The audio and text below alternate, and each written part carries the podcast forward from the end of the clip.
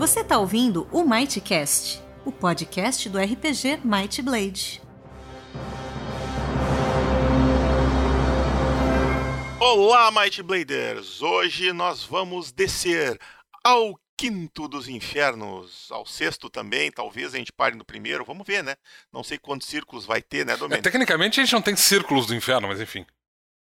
Vão ser quadrados? Eu sempre quis que fossem triângulos.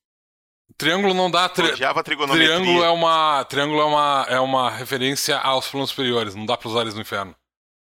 A princípio. É, Teoricamente, tu pode dizer que eles são vários triângulos e a gente pode dizer que, tipo assim, o, a, a- todos os planos dentro do. do, ah, do, do- do plano infernal, eles têm formato de pentagrama. Isso, uma boa. São todos estrelinhos. São todas estrelinhas.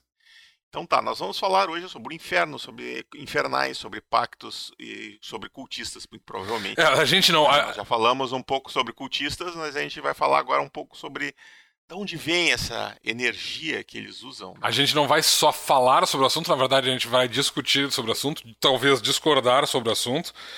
Isso. É, isso aqui, isso aqui é meio que um brainstorm aberto para vocês verem como a cabeça psicótica minha do Domênico funciona. A gente vai conversar sobre como poderia ser o inferno dentro do nosso do nosso multiverso, do nosso, das nossas dimensões, do cenário que a gente está desenvolvendo por Might Blade. E aí a gente vai expor as ideias e discordar e concordar e se pegar a tapa, enfim. Não, se, se ficar muito feio, eu, eu corto ou até cancelo o, o podcast, não tem problema. Não vamos passar vergonha na frente do público, né? A não ser de quem aparecer para ouvir aqui, dos nossos apoiadores, porque se você é nosso apoiador, você vai ouvir as coisas que são deletadas. Teve uns dois episódios aí que o pessoal ouviu que nunca foi ao ar. Né? Sim. Inclusive, tem três versões de um episódio que o pessoal ouviu que nunca foram ao ar. É, Que a gente teve que gravar quatro vezes acontece. Mas enfim. Ah, é isso. Vamos falar sobre os temas agora, depois da vinheta. Tem vinheta? Não, não tem, né? Então. Vinheta. Enfim, é, Às vezes eu me sinto num, num programa de TV. essa, essa, esse- essas interações que a gente tem, eu e o Luciano, a gente faz de vez em quando ao vivo, quando a gente, quer, quando a gente consegue se reunir, ah, o que acontece uma vez a cada seis meses por aí e tal, pra discutir. Geralmente é alguma coisa que acontece tipo isso, assim, a gente senta pra conversar, geralmente sobre um tópico que a gente A- atualmente acontece quando o carro do Matheus funciona. Não, não é verdade, porque a gente não consegue sentar e conversar sempre que que- quando a gente É verdade, a gente é verdade. fala, Mas a gente acaba falando. um fala, pouquinho. mas a gente fala pouco, né? Tipo, até a, a última vez que a gente conseguiu se reunir pra jogar RPG especificamente, a gente conseguiu falar sobre ah, o mapa de nebulosas que a gente tá criando pro cenário com os vários é, é, sistemas solares, digamos assim, dentro do, do do cenário, enfim, né? Não tem outra palavra para usar. É, do cosmo do, do, do cenário.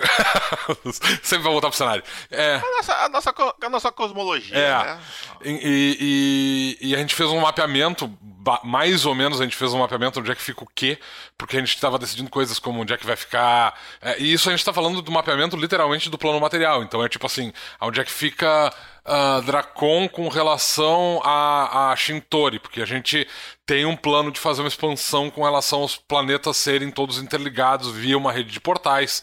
E, enfim, é, isso nada disso foi. ah, o pessoal que é o nosso apoiador já tem uma vaga ideia de- do que, que se trata, porque eles têm acesso ao material. ah, mas a gente fala pouco fora da torre, então eu acho que nem todo mundo sabe exatamente do que, que se trata aí, mas a gente tem essa ideia de, de criar esse, essa ligação entre vários planetas para a gente poder desenvolver futuramente outros cenários além de. Ah, além de Dracon, a gente tem, teoricamente, terras lúgubres que a gente está desenvolvendo, que está dentro dessa, dessa, desse mapeamento. A gente tem Shintori, ah, tem uns cenários novos que a gente está desenvolvendo, inclusive de autores de fora da casa, digamos assim e tal. Então tem, tem coisas ah, acontecendo.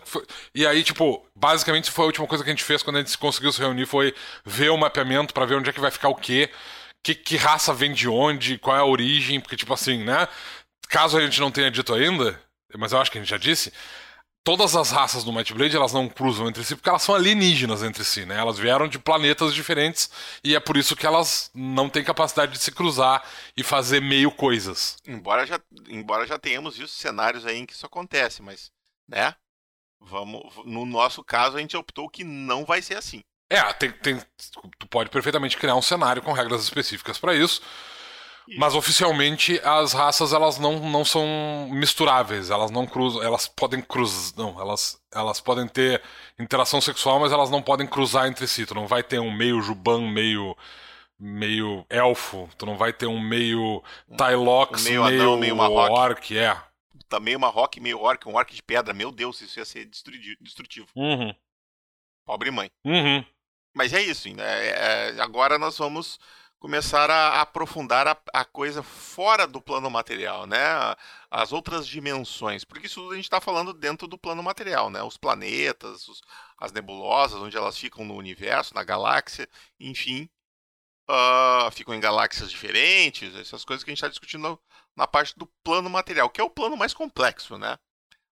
Mas agora a gente vai falar um pouquinho sobre o plano infernal, né? O plano que fica no inferior do da criação. É que tecnicamente na parte de baixo. A, assim, ó, a gente a, em teoria o desenvolvimento de outros planetas serve justamente para a gente poder ampliar uh, cenários de jogo, porque tipo eu não consigo, apesar de ter uh, pensado em regras para viagem extraplanária, a gente tem isso no, a gente está desenvolvendo material para viagens para uh, fazer um guia de planos, e, isso vai incluir viagens entre planos e o que acontece quando tu viaja para esses planos, eu não consigo imaginar uh, aventuras que se passem necessariamente em outros planos, porque a coisa toda é tão complexo ir e voltar desses planos que, tipo assim, eu acho meio complicado, assim, fora de tu conseguir ir talvez pro plano uh, espiritual, que é o próximo anexo ao plano material, eu não vejo muito a é, é, como é que tu vai para outros planos. Mas enfim, isso é uma coisa que a gente ainda vai desenvolver e talvez a gente tenha algum tipo de ideia para criar algum tipo de campanha uh, extraplanar, tipo, sei lá, planinautas pra e coisas personagens do de acima do décimo nível. É, que, que são capazes de viajar entre os planos, enfim. Porque, e, de, e de enfrentar porque é Exatamente, porque o problema todo de viajar para outros planos são as coisas dos outros planos, né? Porque os, os, os as dimensões diferentes elas têm uh, leis da física diferentes, né? Que tu tem que te adaptar a elas. E além disso, elas têm uma ecologia Daqui completamente diferente. Os podem, podem ganhar uma, uma, uma armadura mágica abençoada por um dos deuses, e aí, conforme eles vão subindo de nível, eles vão ganhando mais poder e atingem o sétimo sentido. Não sei, só uma sugestão. Não gosto. Não, não, não acho legal. Mas enfim, especificamente, é, é, aí a gente hoje resolveu tratar especificamente de um dos planos, que é. Que, que na verdade ele, ele, ele, ele, ele começa com uma série de pressuposições complexas. Que é o plano infernal, que é. Porque, tipo assim. Que na verdade existe no cenário porque a gente tem pactos e a gente tem os uh, uh, cultistas. Isso faz parte do cenário e aí, por causa disso, a gente precisava ter um lugar para jogar o inferno, porque a gente precisa ter entidades infernais para com quem esses cultistas fazem pactos, teoricamente, né? É, te, tecnicamente, toda vez que tu faz interação com entidades poderosas de outros planos, teoricamente tinha que ter alguma classe ou um caminho específico para isso, porque elas vão ser diferentes. Tipo assim, os Dracomantes fazem. Uh, uh, entram em contato com, com as entidades dracônicas do plano elemental e aí eles teoricamente viram dracomantes. Os necromantes fazem contato com o plano espiritual, com o plano espiritual e uh, uh, apesar de não fazer contato especificamente com entidades daquele plano, eles basicamente removem a energia de lá e tal e usam, canalizam essa energia para produzir efeitos necromânticos. É, os uh, sacerdotes têm que canalizar a energia vindo do plano celestial. E, e, a gente tem que colocar alguma coisa, né, para pro caso dos infernais. Mas o problema para mim na questão dos infernais e dos celestiais é que a gente construiu o cenário como se fossem camadas. Então a gente tem o plano material exatamente no centro e depois a gente tem outras várias camadas ao redor disso. E o plano celestial e o plano infernal, eles teoricamente estão além das fronteiras alcançáveis dos planos, pelo menos além da, das fronteiras conhecíveis dos planos. Né? A gente vai até o plano astral, que é o mais longínquo que a gente foi até agora, uh, que é o plano dos sonhos, que fica além do plano elemental. E, e tipo, para além disso ficam, teoricamente, os, o que eu chamo, é, é, não oficialmente, de planos exteriores, que teoricamente é o plano celestial e o plano uh, infernal. Porque eu não vejo mais eles, é, tipo, a partir desse ponto, a ideia de tu continuar tendo camadas e tal complica um pouco a vida, porque, tipo assim, tá, beleza. Então tem uma camada que seria o plano celestial e ela vem antes do plano infernal. Então contatar o plano infernal é mais difícil. É, não, eu, eu imagino que os dois estão na mesma camada. É, exatamente por isso que eu digo que, tipo, por isso que eu chamo uh, não oficialmente de planos exteriores, porque para mim, esses lugares. Eu, é... eu imagino, até pra dividir contigo a minha visão, que tu, eu fico imaginando aquelas camadinhas, né? E essa camada mais externa que ficaria os dois planos, eu imagino que o plano, é, eu imagino isso como se fosse, imagino uma esfera, né? E que o plano celestial está num polo e o plano infernal está no outro polo. E é aquela coisa que, como a gente definiu, que tem um espaço infinito, entre aspas, que separa esses dois polos. Embora eles estejam no, na mesma camada, eles não se tocam. É, é é mais ou menos essa visão que eu, é, que eu é, é, a mesma visão que eu tenho, só que, tipo assim, a gente já entra. Aí a gente já entra numa questão toda de. de é, é a, a, a, discussão uh, fenomenológica de como é que isso funciona já fica muito mais complexa e a gente entra numa série de questões mais. bem mais complicadas, né? Mas basicamente essa é a ideia. Eles estão na mesma camada, entre aspas, o que não significa necessariamente que não hajam outras camadas abaixo deles que a gente pode explorar eventualmente, tipo planos que a gente não descobriu ainda, quer dizer, é, a gente não inventou, é, planos que a gente não, não tem conhecimento ainda. E também, é, é uma das coisas que me interessa nesses planos exteriores, no caso, né, nesses planos na, na camada mais na, na, na casca dessa, dessa cebola, na verdade, é o fato de que teoricamente podem ter inúmeros planos dentro dessa camada exterior e tal, e, e elas serem separadas. Uhum. Tipo, por exemplo, os, a, a ideia dos círculos do inferno, por exemplo, poderia ser. Uh, pode ser que cada círculo do eu, inferno eu seja um plano diferente dentro, seja pode, sim, dentro dessa dimensão eu, maior. Eu penso assim, aqueles primordiais que nós definimos lá no Guia do Vilão, eu imagino que eles sejam uh, os, os lords maiores de um determinado de uma determinada região do inferno. Como é que são essas fronteiras eu não defini, mas pode, elas podem ser uh, de maneiras, elas podem ter maneiras bem malucas de, de, de, se dividir e tal. Uma pode ser por baixo, outra pode ser por cima, uma pode ser na lateral, né? Mas não, não, não importa muito. Eu imagino que cada região ali elas estão conectadas de alguma forma e cada lord controla uma dessas regiões e provavelmente eles ficam tentando dominar outras, outras regiões, né? Estão sempre em const... As fronteiras estão sempre em constante guerra. Né? Eu, eu, eu, eu, nunca pensei nessa, porque, tipo assim, na verdade, o, o inferno como a, a, a, região infernal, assim como acontece com a região celestial, na verdade, ela me interessa muito pouco, porque ela tem. O, o impacto direto que ela vai ter no plano material é são os cultistas. Então, tipo, eu pensei muito pouco nessa questão política de como é que os lordes infernais interagem uns com os outros uh, entre si, se há uma guerra infernal e tal. É, a gente sabe que existe uma, uma disputa entre os celestiais e os infernais. Eles querem o domínio. Uh, na verdade, eles querem. Uh, ambos querem extinguir o outro lado, porque eles são contrapartes e eles são uh, diametralmente opostos. Então, o objetivo dos celestiais é. A, a harmonizar o, o o universo como um todo, e para isso eles precisam se livrar da individualidade que os infernais apresentam. Né?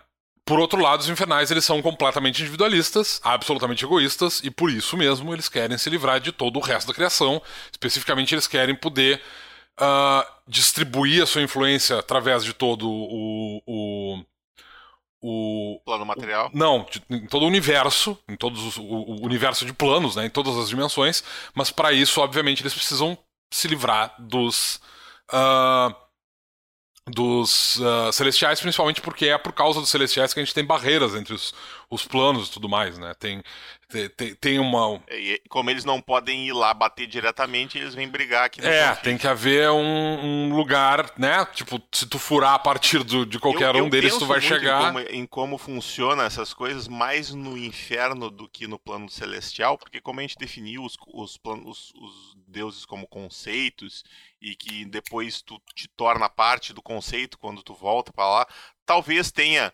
uh, vamos assim, níveis antes do cara chegar nessa completa uh, aniquilação de si mesmo e se tornar um com o, um conceito que lhe é mais próximo, mas eu isso não me não, não, não eu acabei não pensando muito nessas coisas. Eu pensava muito no plano infernal, porque pelo fato deles serem individualistas, eu refleti isso na geografia do lugar, assim, que cada, cada Lorde criou um lugar que refletisse a sua personalidade, que refletisse e aí ele tenta dominar os que estão mais fracos que eles que estão ali para que eles sigam essa mesma reflitam essa mesma força, porque por mais que ele seja individualista e isso seja espalhar uma espécie de ordem, vamos dizer assim, todo mundo ficar igual a ele, né?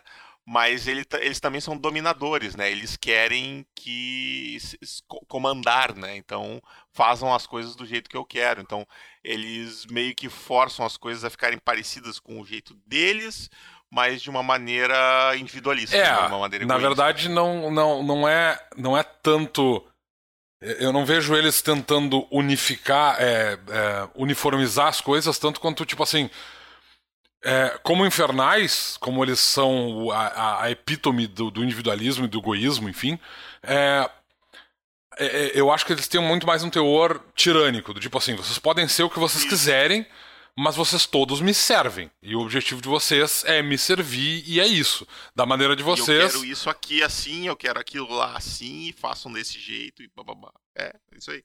Então. Fica dando ordem. É, basicamente é isso. Inclusive, é, é, nesse sentido, eu não tenho exatamente certeza de que. Eu imagino que cada Lorde tenha um, um plano é, específico, um, um, plano de ação, no caso, né? Não um plano dimensional. É, eu imagino que cada um deles tem um plano de ação específico que está muito além do, do da, da, mente mortal para conseguir compreender esse plano maior. Sim.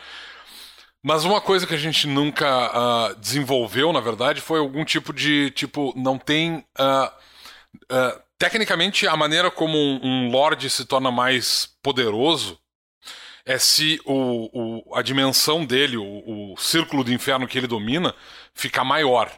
E ele faz isso através dos cultistas, porque ele consegue energia desses cultistas quando eles morrem.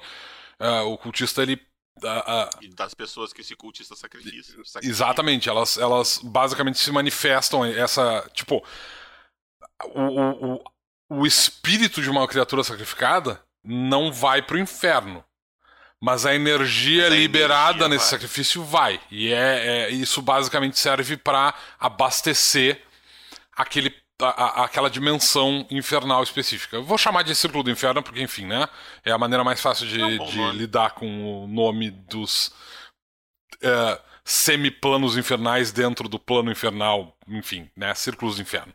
Uh, então, a maneira como cada um desses lords infernais faz com que o seu círculo fique mais bem abastecido é fazendo, é, conseguindo mais cultistas que vão abastecer ele com energia de sacrifícios Uh, e eventualmente, claro, corrompendo espíritos de mortais, porque é o único tipo de criatura que eles conseguem levar efetivamente pro, pro, pro inferno são as criaturas mortais, porque elas têm um espírito que pode ser uh, traficado para lá, né, no caso. Então, uh, tipo, em teoria, as, os espíritos materiais eles são pertencentes ao plano material. Então, tipo, uma criatura morre no plano material, ela vai pro plano espiritual e ela fica lá esperando renascer, teoricamente, né? Voltar pro plano, pro plano material, numa outra forma. Só que aí tu tem aqueles indivíduos que é, eles se inclinam a, a, uma, a uma divindade, a um celestial especificamente, e aí essas almas podem ser cooptadas para os planos. Uh, para os planos celestiais, e tu tem algumas entidades que vão ter afinidade com outros planos, por exemplo, a maior parte dos, dos uh, Dracomantes, por exemplo, não vai abastecer o, o, o, o, plano celestial. Quando eles morrerem, ao invés de voltar para o plano material, eles provavelmente vão ir para o plano uh, elemental, né? Vão se tornar criaturas elementais. Uh, e, e, vão mudar de natureza, porque, tipo assim, as criaturas, uh, diferente das criaturas do plano material, as criaturas elementais elas não têm uma essência que a gente pode chamar de alma, que pode ser corrompida. Essa, a energia deles permanece sempre no plano onde eles estão. Aliás, isso é comum aos outros planos todos, né? Fora do plano material. Então, tipo, uma criatura uh, natural do plano uh, elemental que morre no plano elemental, ela se dissolve, dispersa dentro do plano elemental e reabastece o plano elemental. Tipo, ele, ele tem uma energia constante lá sendo simplesmente modificada. Tipo, eu, eu assumo uma determinada forma durante um tempo e quando eu sou destruído, eu me uh, essa energia retorna para o ambiente. Se eu for para um outro plano, tipo, eu venho para o plano material, eu vou me materializar na forma de um elemental, de um dragão, de um gênio, e se eu for destruído, a minha energia volta, ela é cifada de volta para o plano elemental. E isso às vezes causa o que a gente chama de nexo elemental. Né? Os nexos dracônicos acontecem dessa maneira. Geralmente são os dragões, eles são os mais comuns de vir o plano material, é, e aí, quando eles são destruídos no plano material, a energia deles se dispersa e parte dela fica no ambiente e ela cria uma espécie de condutor para o plano elemental que faz com que a energia vá e volta. Né? Ela, é, essa energia, ela, é, é, é, esse, esse sifão, ele vira um, um, uma é, saída com dois lados. Parte da energia do plano material vai para o plano espiritual, para o plano elemental, e parte da energia elemental é, vaza pro plano uh, uh, material. Então, tipo. E isso acontece com os outros planos também, né? E, então, tipo. A, a, energia dessas entidades ela sempre procura voltar pro plano de origem dela. Mesma coisa acontece com. Uh, teoricamente não existem criaturas naturais do plano espiritual, então é, é um caso à parte, porque ele, ele tem uma metafísica toda diferente. Uh, mas aí depois a gente tem o plano astral que tem a mesma lógica. Se tiver uma criatura do plano astral que venha um, um, um, pesadelo ou um sonho que seja materializado, se ele for destruído no plano material, ele retorna para o plano uh, astral. E isso acontece também, o, o que acontece com um, um, Dracomante, por exemplo, seria basicamente isso. Tipo, quando ele morre, uh, o, a alma dele vai para o plano espiritual durante um espaço de tempo, porque ele ainda é um mortal, e de lá ele provavelmente, se ele se ele tiver preparado para isso, se ele tiver uh, suficientemente alinhado, digamos, com a energia daquela dimensão, ele, ao invés de voltar e reencarnar no plano material, ele vai ser a, a, a alma dele vai se transformar numa essência elemental e ele vai ou fazer parte do ambiente do plano elemental, talvez né? Simplesmente né, a, a, a, alma dessa, dessa, desse mortal se dissolve no ambiente, ou talvez ele renasça no, no, no plano elemental como uma entidade que vai ter esse mesmo ciclo de, enfim, ficar viva lá e tal. A, a, os planos infernais eles têm uma estrutura semelhante porque eles têm a lógica de se tu é uma criatura que nasceu no plano uh, uh, infernal, a tua energia retorna para o plano infernal. Então, se for um Azura, por exemplo, né, que, é, que são as, as, os infernais naturais do, uh, do plano infernal, quando tu morre, independente de onde tu tá, a tua energia é cifada, ela é tragada de volta para o plano uh, infernal de origem, né, para o círculo do inferno específico de onde tu veio.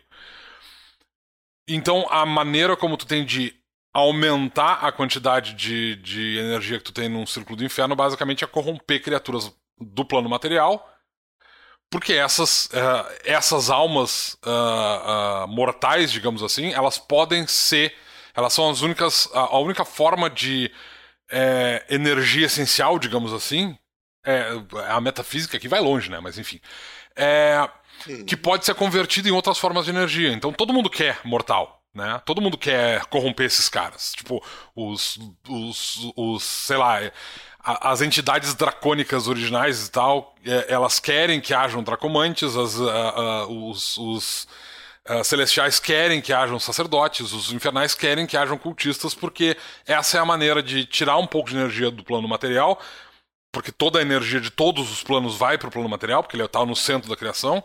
Né? Então tudo converge para lá, então a maneira de tu tirar um pouco dessa energia de lá uh, e abastecer o teu próprio círculo do inferno, barra dimensão elemental, barra, uh, sei lá, plano celestial, é conseguir que essa entidade, que esse, que esse mortal se afilie a teu tipo de energia. Então, tipo. E o único que ninguém quer é o necromante, né? e porque ele, na verdade, não tá dando energia para ninguém, ele tá roubando. E, é por, e apesar de ninguém querer, querer eles, eles continuam aparecendo, é uma coisa impressionante. É, mas é que é, é, é, o, o, grande esquema, na verdade, do conjurador arcano como um todo, né? Não só o, o necromante, mas o próprio. É, mas o. o, uh, o feiticeiro e, o, e o rúnico é que eles. Uh, canalizam energias de outros planos, mas na verdade eles não estão afiliados à energia daquele plano, eles só canalizam mesmo aquela energia. É. Né? De uma maneira. É, eles, eles não criam um, um, vínculo com o plano de maneira a, tipo assim, quando eles. Uh, morrem, eles vão. A, a, energia deles se mistura com aquele plano. Não. Eles morrem, vão pro plano. Uh, vão pro plano espiritual e eventualmente eles vão voltar pro plano material, porque tipo assim, eles basicamente usam o, essa canalização pro benefício do plano material. Então, te tecnicamente eles ainda são criaturas completamente e, e, a gente pode ter conjuradores na verdade de outros lugares, tipo assim, é... tu pode ter um cara que tem uh... Um, um, Como é que é o nome daqueles caras que conjuram maldições? É os. Azigos. Os azigos, por exemplo, eles. Os azigos, eles. Uh, uh, eles canalizam a energia do plano infernal, mas eles não estão necessariamente ligados ao plano, ao plano infernal. Porque, tipo assim, eles não têm um pacto necessariamente. Então o que acontece basicamente é que esses caras eles podem perfeitamente canalizar essa energia e continuar no plano material e eles não estão eles não vão necessariamente para o inferno porque eles são azigos, né? Claro, com todos os mortais acontece de tu poder ter uma afinidade com um determinado tipo de energia específico e quando tu tem a opção de escolha, tu pode escolher ao invés de reencarnar, uh, voltar para o plano material, pode ser que a tua energia seja direcionada para outro lugar. Tipo assim, não, eu quero uh, uh, no, no, plano espiritual, existe uma escolha de para onde é que tu vai. Ninguém sabe muito bem como é que isso é feito, porque isso é feito literalmente a portas fechadas dentro do, um, do, do, palácio, do julgamento, que é um lugar específico para onde todas as almas eventualmente passam, né? Todas as almas que vão para o plano espiritual, elas passam pelo palácio do julgamento, e de lá... Depois, depois que ela entende que, onde ela está e o que, que ela está fazendo. É, aí ela é, uh, ela é uh, triada de volta, uh, de volta para o plano material, ou ela vai ser redirecionada para outros lugares. Ela vai ir para um outro dos planos de existência. Então, tipo, é, é, basicamente, tu pode ter, por exemplo, um, um, Tu pode ter um personagem que não tem nenhum tipo de alinhamento com nenhum tipo de, de, de entre aspas. Uh, conjuração, canalização de energia. Tu pode ter, sei lá, o, o, o cozinheiro que ele, ele adora fogo e ele adora cozinhar coisas porque ele gosta de ver a transformação que acontece na cozinha quando tu aquece as coisas e tal, e aí ele morre. E ele vai pro, pro, pro, pro plano espiritual, e aí quando chega a hora dele finalmente entrar no, no, no, no, no Palácio do Julgamento, ele diz, cara. Eu quero me tornar parte do plano elemental. Eu não quero voltar para o plano material. Eu quero ver o que acontece no plano elemental. Eu quero fazer parte das chamas, é, enfim. Né? Então isso pode acontecer, não é necessariamente o fato de que tu é um. um... A mesma coisa acontece com o Aizir. O Aizir ele não, não necessariamente é. Uh, uh, pode ser um conjurador e tal, mas ele tem uma, uma, uma certa ligação com o, o, o, plano elemental, né, na forma de, de uma, uma conexão com o frio, e pode ser que vários deles acabem. A mesma coisa acontece com os Fira, eles podem eventualmente, tipo assim, não, eu, ao invés de voltar para o plano material como uma entidade do plano material, porque obviamente não vai uh, necessariamente é, reencarnar na mesma raça que tu uh, tava anteriormente, talvez nem no mesmo tipo de criatura, né? Porque tu pode, sei lá, tu pode ser um exílio e aí tu morre e quando tu volta tu reencarna como um, sei lá, astério ou como um, um uh, centauro, enfim, né? Tu não tem controle sobre isso, absolutamente nenhum. É só uma é só uma reciclagem de, de, de almas que acontece, mas a maneira como isso acontece depende da demanda. né? Uh... Tá faltando, eles mandam. É, exatamente. Tipo assim, ah, nasceu um. E, e tu pode renascer num, num planeta completamente diferente. E, é, exatamente, ainda tem isso, né? Tu pode, tipo assim, tu saiu, tu morreu em Dracon ali, tu foi um, um, um, cara importante em Dracon, talvez até, né? Isso não significa necessariamente que tu tenha algum tipo de conexão com aquele planeta especificamente e que tu vai voltar para Dracon quando tu reencarnar.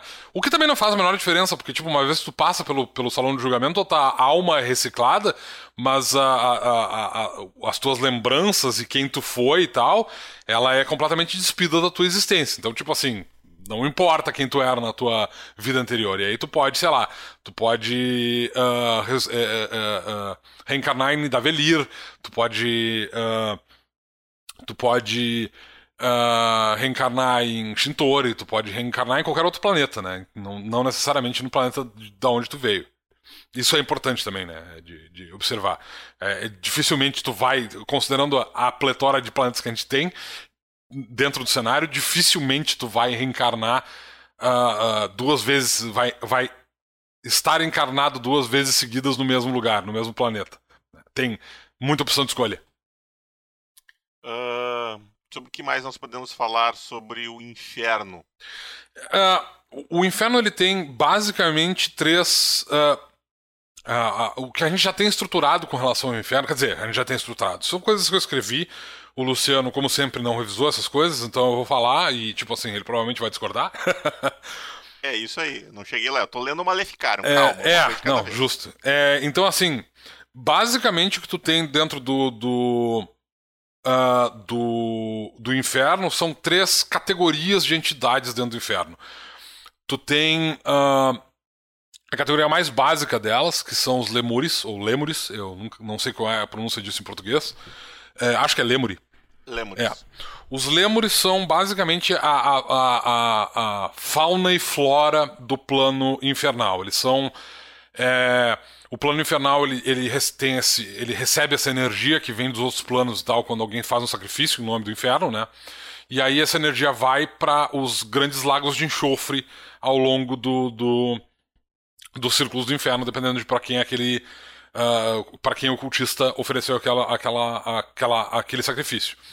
E aí, desses lagos, digamos assim, tal, desses lagos de enxofre, eventualmente sai uma criatura, né? É, é, é, elas não nascem necessariamente do inferno, elas são meio que aglutinadas a partir da energia do inferno, mas enfim.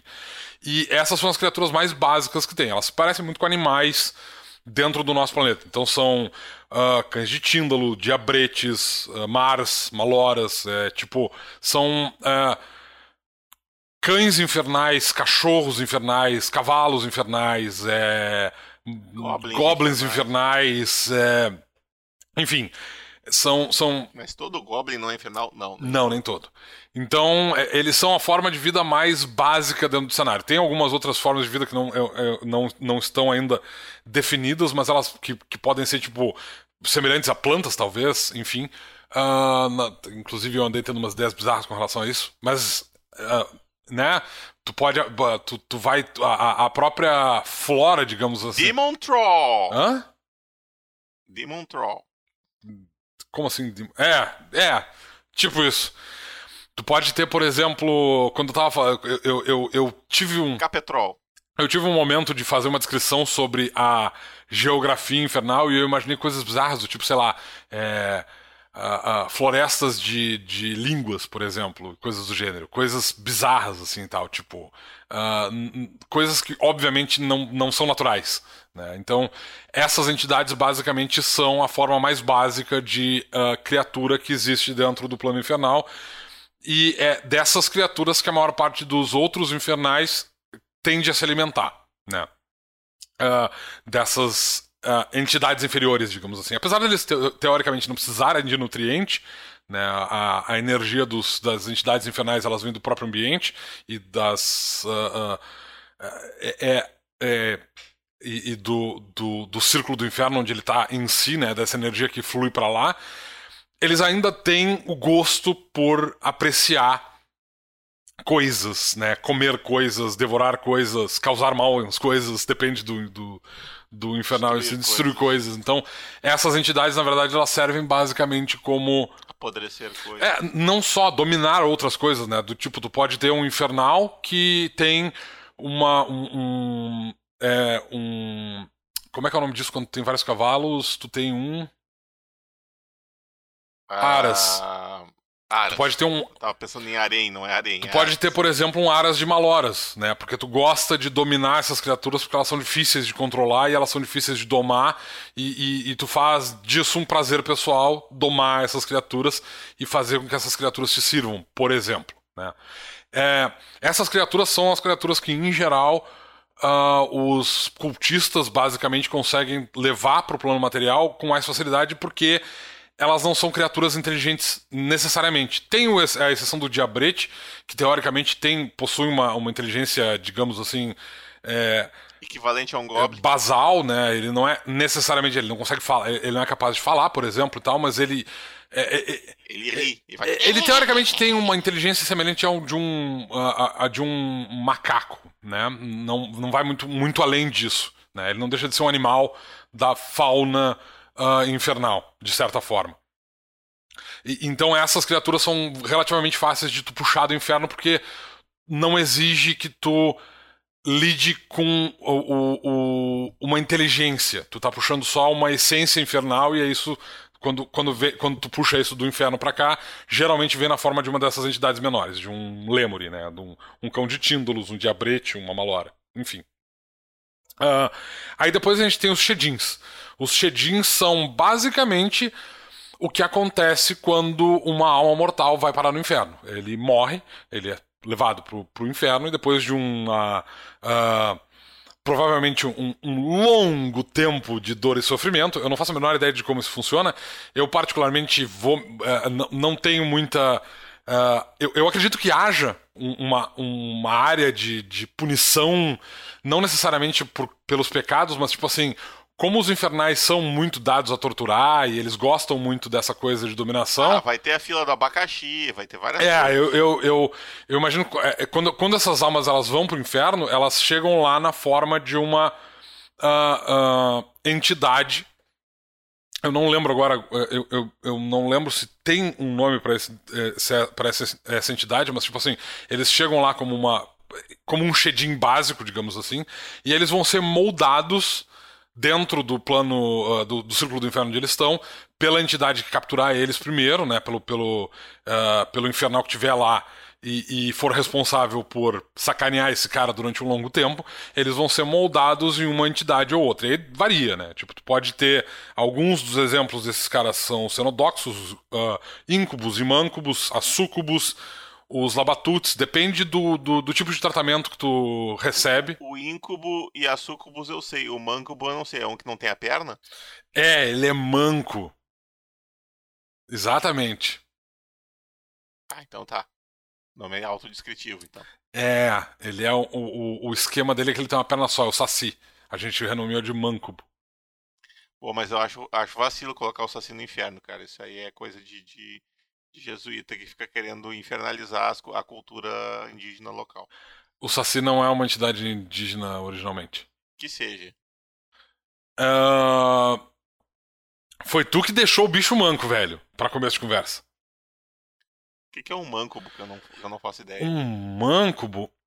Uh... São uh, basicamente. Que o incubo eu sei que é o masculino e a sucuba é o feminino. O que, que é, é o, o, a... é o bissexual? Uh, na verdade, assim, tipo, teórico, eh, tecnicamente, mancubos e, e íncubos de formas diferentes, elas são dedicadas basicamente aos prazeres da carne, né?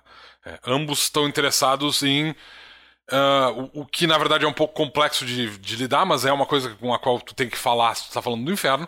Elas são Sim. duas entidades que lidam com basicamente prazer sexual. É complexo de lidar com isso em RPG, particularmente porque o público do Might Blade não é uh, uh, majoritariamente de adultos, mas enfim. Então a Sucubus. É, eu, eu, eu, duvido que eles acessem o Xvideos, não devem fazer isso. Não, tudo bem, beleza. Mas é, é mas o ponto todo é que tu tá falando. É, a gente precisa falar disso oficialmente, eu então entendo, as coisas ficam mais complexas. A ressalva, eu entendo a ressalva. Então as Sucubus, na verdade, elas usam. A, a ideia da Sucubus é que ela usa a sedução para uh, ah, atrair uh, mortais. Basicamente a ideia delas é manipular esses mortais para que eles se tornem para que eles se tornem cultistas ou, ou para que eles façam sacrifícios em nome dela. Né? Essa é a ideia. E elas fazem isso através da sedução. Elas aparecem como uma forma atraente. Só que essa, essa forma atraente da, da, da sucubus, ela não necessariamente é feminina. Ela pode ser feminina hum. ou pode ser masculina. Pode ser ambas as formas. Ela, porque... Eu, eu achei que quando era masculino era um incubus. Não, a, a diferença entre o manco, a, entre a sucubus e o, e o incubus é que o incubus, ao contrário da sucubus, ele não tá interessado na parte de sedução. Ele é o cara que vem pra cá e ele basicamente causa trauma nas pessoas porque ele quer a energia sexual, mas ele não quer isso de uma forma. Uh, ele não pede por favor. Exatamente. Ele é a diferença basicamente é essa. A sucubus ela uh, seduz os mortais para que eles uh, lhe ofereçam, uh, usando a, a, ideia do prazer sexual, né, do prazer carnal, não, não necessariamente sexual, apesar disso ser quase sempre, sem exceção, o prazer sexual está envolvido, elas, elas presenteiam, né, elas, elas seduzem o cara com, com prazeres uh, físicos. E no processo de fazer isso torna o cara viciado naquilo de forma a fazer com que ele para acessar esses favores dela uh, eu, a gente usa o termo né a sucubus, mas enfim, como eu disse, pode ser ele, ela pode a, a, as sucubus podem aparecer na forma de, de a gente não tem uma porra de um, de um uh, artigo indefinido em português, então eu não posso usar um artigo indefinido, enfim. Uh, então eles, barra elas, deixam o mortal viciado para que ele tenha que começar a, digamos assim, pagar para uh, ah, receber esse benefício. Ela é basicamente um traficante de favores físicos, né? Geralmente favores sexuais, no qual tu vai ter que ir pagando e esse pagamento geralmente vem na forma de sacrifícios ou de fazer, realizar um pacto com uma entidade do inferno. Uh, já o Incubus. O, o, já o Incubus é o, Não, o Incubus é o contrário, né? Ele, ele, basicamente vai lá e ele literalmente violenta as pessoas. E, e, é basicamente do tipo: tu quer que eu pare de fazer isso?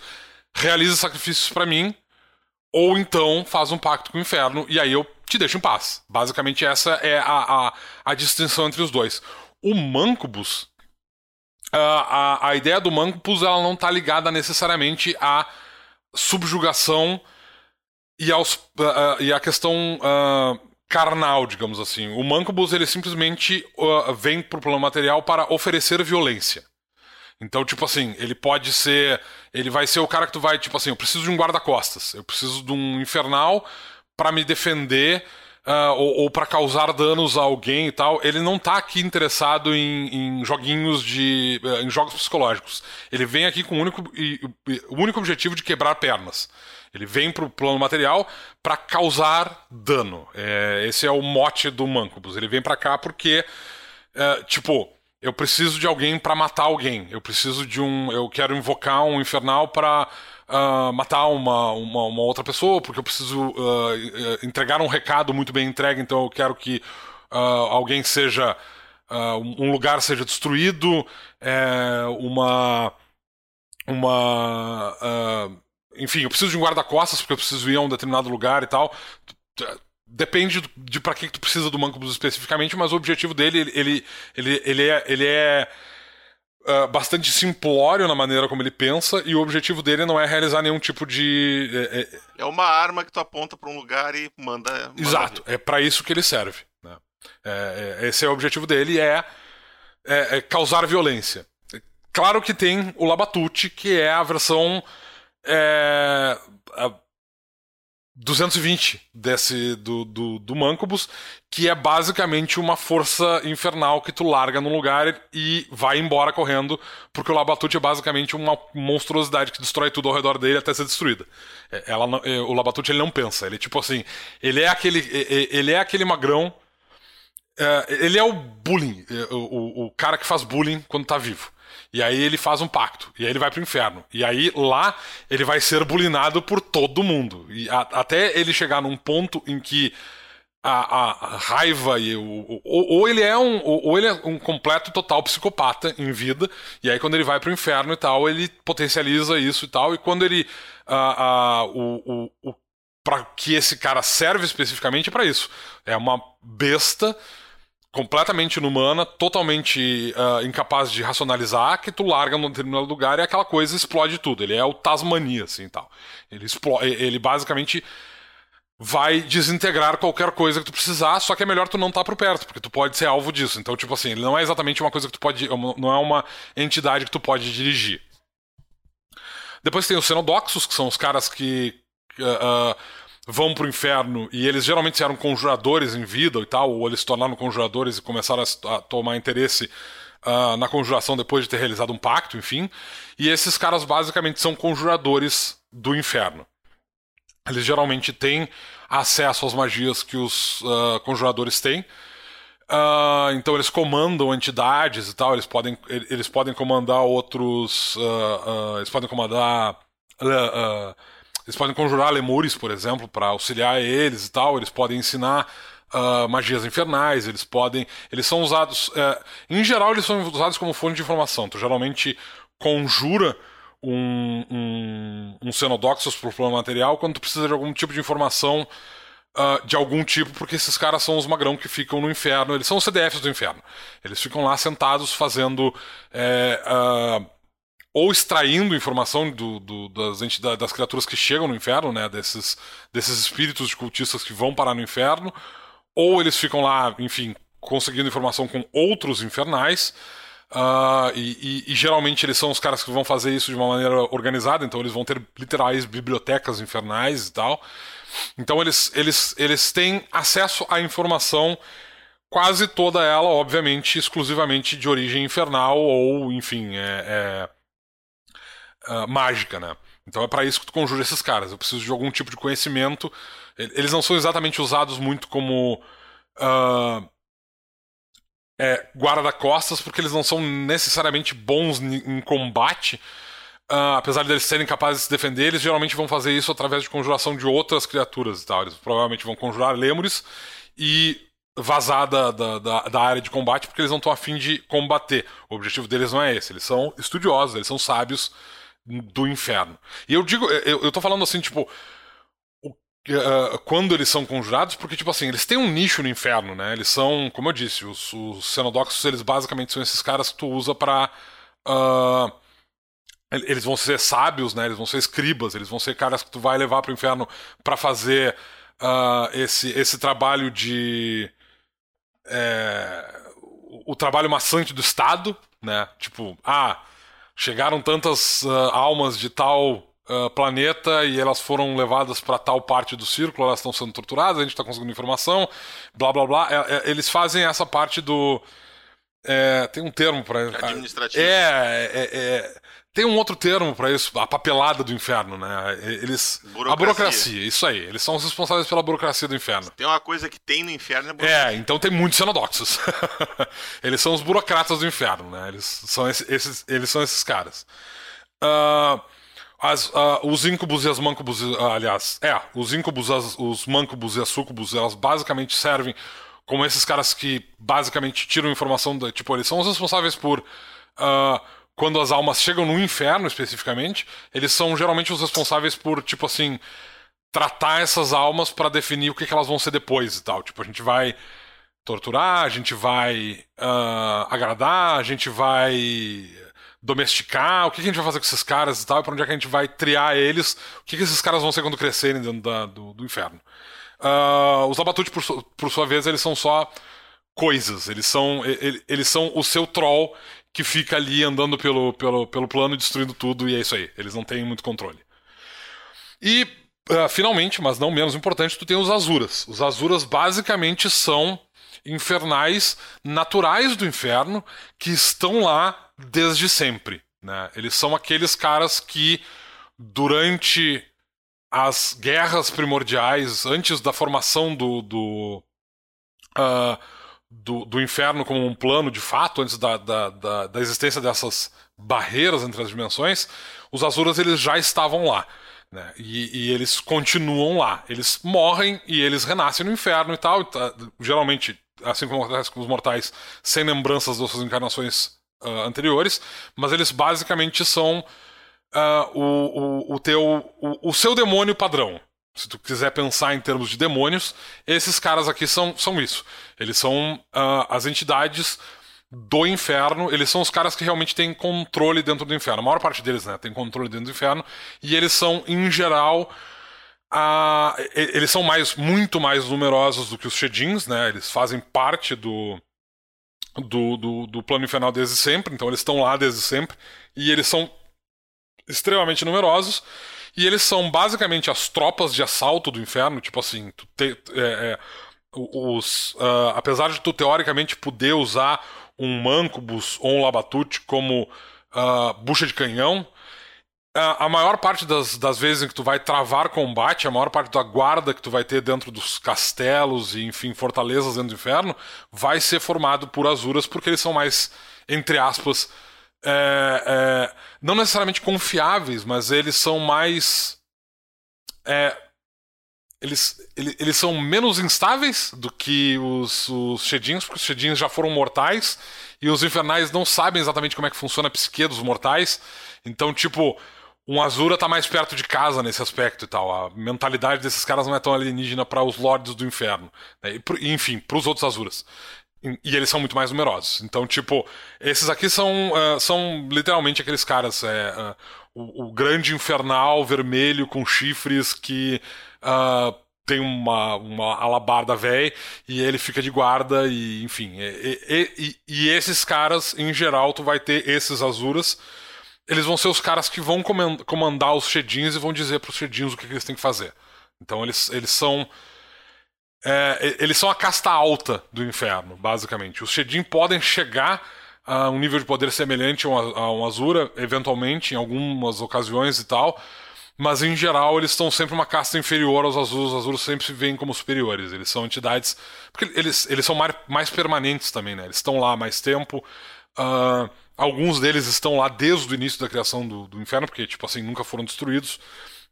Tem literalmente milhões de anos de idade. Uh, e aí tu tem uh, uma variedade muito grande de, de uh, desses, desses infernais. Maior, o, o, mais básico deles, né, o Abigor, que é essa, esse soldado, é basicamente o que acontece com infernais. Ele, o, os, os Azuras eles basicamente evolvem a partir da forma básica de um Abigor. Sempre que um infernal morre, ele a energia dele se dispersa pelo, pelo plano infernal e em algum lugar aparece um Abigor. Né? A maior parte da energia dele vai se dispersar e um Abigor novo vai aparecer em algum lugar. Aí esse Abigor ele está pronto para ser uh, usado como bucha de canhão, como, como soldado raso. Só que à medida que ele vai envelhecendo e ele vai ganhando uh, inteligência, ele vai ganhando conhecimento, ele vai ganhando experiência, ele vai basicamente se tornando outras formas infernais. Ele vai, digamos assim, evoluindo dentro da escala. E aí ele vai se tornando outras coisas. Ele pode se tornar um Azelos, um Berliargus, um Eligus. Aí tem várias uh, outras entidades infernais, que aí são basicamente os comandantes de exércitos, os uh, líderes de bibliotecas, os mestres de cultos, os caras que organizam, tipo assim, não. Vamos fazer o seguinte, eu vou juntar aqui essas Uh, ah, 38 sucubus, esses outros 12 mancubus e aqueles três incubus ali, e a gente vai se enfiar numa nesse lugar aqui no, no em Tebrim, e a gente vai usar e, e, essa vila aqui como base de operação, todo mundo disfarçadinho, e aí a partir daqui a gente vai começar a se espalhar pelo plano material, beleza?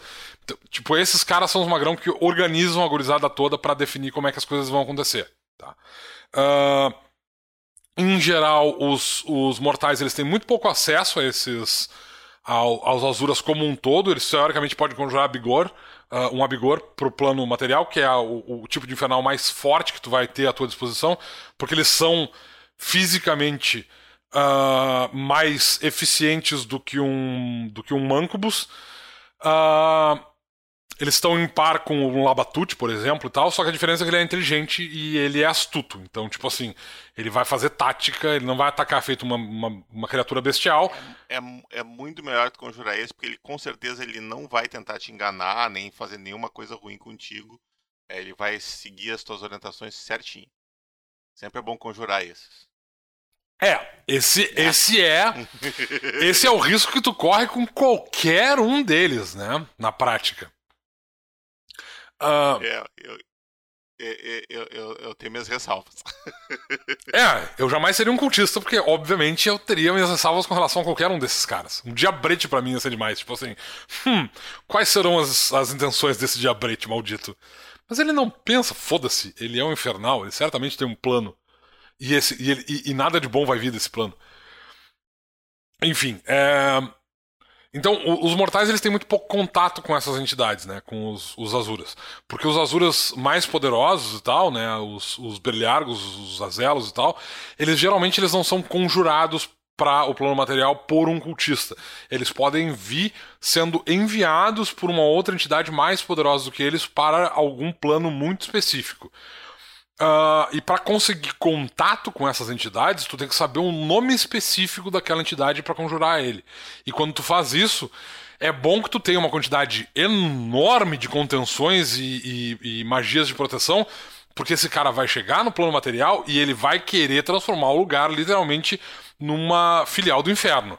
Então, tipo, em geral, tu vai contatar ele assim, do tipo com uma magia que tenha um contato indireto. Tipo, tu abre um, um portal pro inferno em que ele fica lá, tu fica aqui, e tu pede informação para esse cara e fala com ele com uma certa distância para não ter perigo de esse cara ou te puxar pro inferno ou ele conseguir chegar no plano material, porque nesse caso, amigo, geralmente. Geralmente não, sempre vai ser ruim. Sempre. Esses aqui são os caras que realmente é... É, se tu quer fazer o bem, não é para esse lado que tu tem que. Cara, se tu quer fazer o bem, tu não tá. Tu, tu não é um cultista. Começa por aí. É, exatamente. Peraí, né? É por aqui começa. quer fazer o bem? Como assim? A gente tá falando de cultista aqui, velho. Vou destruir meus inimigos porque eles são maus. Eu vou fazer isso me tornando um cultista. É. Talvez tu esteja no caminho. É, errado. tu já escolheu o caminho errado para fazer isso de saída. Literalmente o caminho Literalmente errado. o caminho errado. Então, tipo, é, essa foi. Ainda tem um, outras, outras entidades infernais, infernais, tipo, tem os Rashaza, tem os Dayata, tem os primordiais. Os primordiais são literalmente os. os uh, uh, Quem dá o nome aos pactos? É, são aqueles caras que, tipo assim, cada um deles tem um círculo do inferno. Ou não dá nome, no caso do Inominável. É, ou não dá nome, no caso do Inominável. Esses caras, basicamente, eles têm um círculo do inferno que é deles. Tipo, esse círculo do inferno aqui é meu porque eu tava aqui antes e eu era foda o suficiente para conseguir manter todo mundo debaixo da minha, da, da, minha mão de ferro. Então, esse aqui é o meu plano. Então, cada um desses caras tem uma. Um, um, um, enfim, um círculo do inferno que é especificamente deles. E todo mundo dentro daquele plano, da, da daquele círculo do inferno é, é, é segue e obedece aquele primordial. E sempre que uma entidade desse círculo do, do, do, do inferno vem para o plano material e ele consegue fazer com que o mortal realize um, um, um, pacto ou consiga realizar um sacrifício, essa energia ou essa a alma, quando ela morrer, ela vai para esse círculo do inferno desse primordial. Então, tipo assim, uh, um, um Abigor. E, e isso também é importante, né? Tipo, eles têm uma influência sobre as entidades dentro daquele plano, da, dentro daquele círculo do inferno. Então, tipo, um Abigor do Inominável, ele certamente vai ser muito diferente de um Abigor da Ereshkigal, lembrei de uma, sem precisar pegar o livro. É, então, um, um, um, Abigor do um Abigor do Inominável... Virzu. Um Abigor do Virzu vai ser completamente diferente, por exemplo, de um Abigor... Uh, do Glicon. Eles vão ter características físicas diferentes. Uh, eles vão ter características. Talvez, inclusive, habilidades. Eles vão ter características psicológicas diferentes, eles vão ter táticas diferentes, e eles certamente vão ter uma lista de habilidades diferentes e tal, para refletir aquela entidade. Porque, tipo assim, esses Azuras e tal, e os Shedins, enfim, eles vão ter acesso às as, as habilidades, por exemplo, daquela entidade que é da, daquele primordial comanda o círculo de inferno de onde eles vêm. É óbvio que eles têm esses poderes, né? Então, tipo, quando tu conjura um Abigor da Ereshkigal, por exemplo, ela vai, esse cara vai ser muito bom em destruir coisas. Né?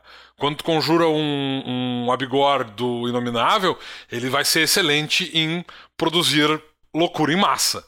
Esses caras, é, é tipo assim, eles são diferentes entre si Uh, eles são, apesar de serem classificados como o mesmo tipo de criatura, por causa de uma questão de poder aí, né, mais do que qualquer outra coisa, eles são completamente diferentes entre si.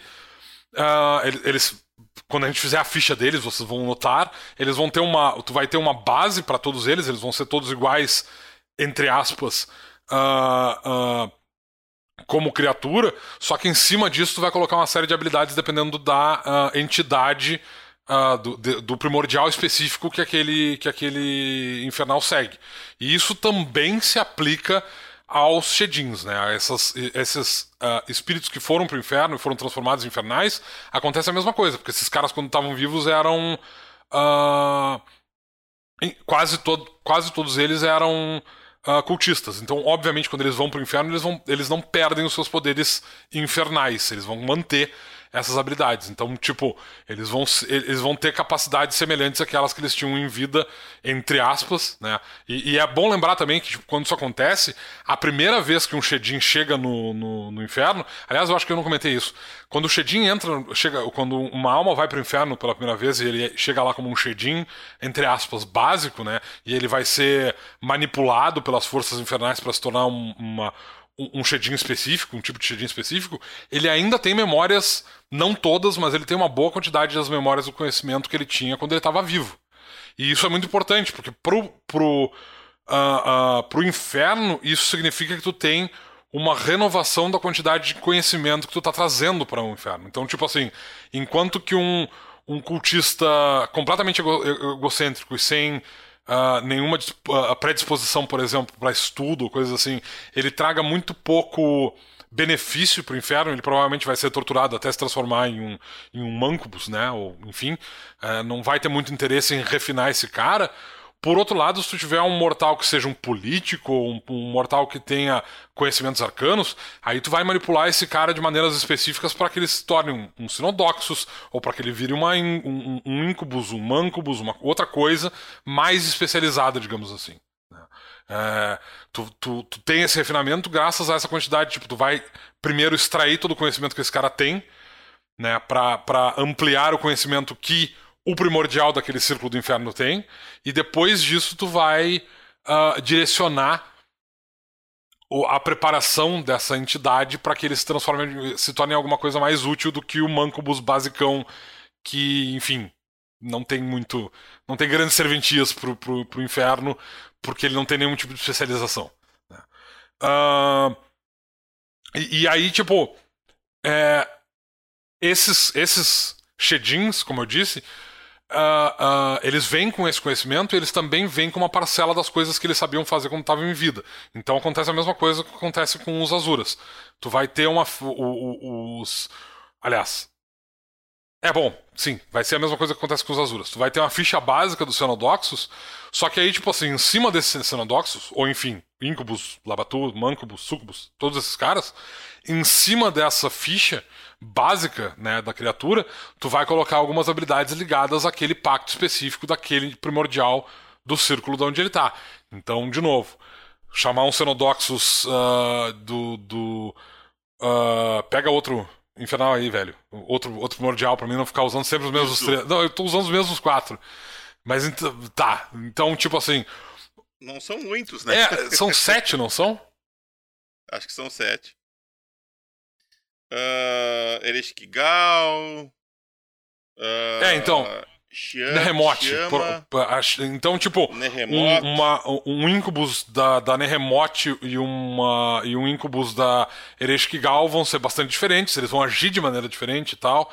Uh, mesmo, tipo assim, é, um, um Xenodoxus de. de uh, de Virzu e um de, do, do Inominável vão agir de maneiras diferentes, porque eles vão ter essa lista de habilidades diferentes, tá, em primeiro lugar, e segundo, porque eles seguem entidade, eles, eles uh, são dominados, ou eles são uh, estão sob as ordens de entidades diferentes, e passar tanto tempo dentro do círculo do inferno específico daquela entidade certamente causa um impacto psicológico na maneira como tu vê ou percebe o mundo ao teu redor, né? Principalmente porque esses caras geralmente estão lá há muito, muito tempo. Tu não vai fazer. O, tu, o, em geral, o Shedin que tá lá há pouco tempo. Em geral, não, nunca, né? Um Shedin que tá lá há pouco tempo, ele não foi refinado, digamos assim, ele não vai vir pro planeta. Ele não vai voltar pro plano material pra quando, quando tu faz uma conjuração de um Shedin, por exemplo, tu não vai conjurar um Shedin que, tipo assim, não foi refinado o suficiente. Esse cara ele tem que ser. É, ele tem que receber um nome, basicamente. Quando ele chega, ele chega no inferno e aí ele vai ser torturado ou treinado, ou as duas coisas em geral, uh, ah, para ser uma, uma nova entidade até o ponto que, tipo assim, não, beleza, agora tu tá pronto. Agora a gente vai te dar um nome novo, agora tu vai ter o teu nome, e o teu nome, a partir do momento que tu recebe o teu nome, é tipo é tipo os, os elfos do, do Harry Potter.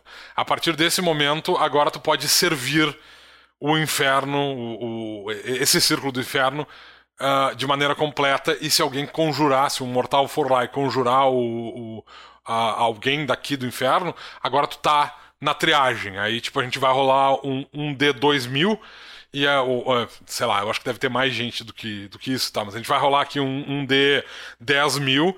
E se sair o teu número, o teu número é 407. Se sair o número 407, é tu que vai lá fazer o contato com esse cara. Bom, então vamos para a Torre de Sarfion. Seja bem-vindo à Torre de Sarfion, onde todas as respostas te aguardam.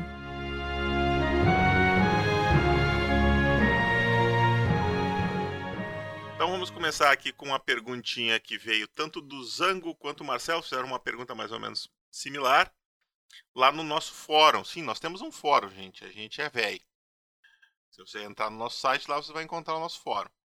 Como posso saber, jogando na terceira edição, que um personagem pode quebrar um osso diante de um ataque ou uma situação, ou quando tomou um dano quase mortal que poderia ter é, decepado um membro?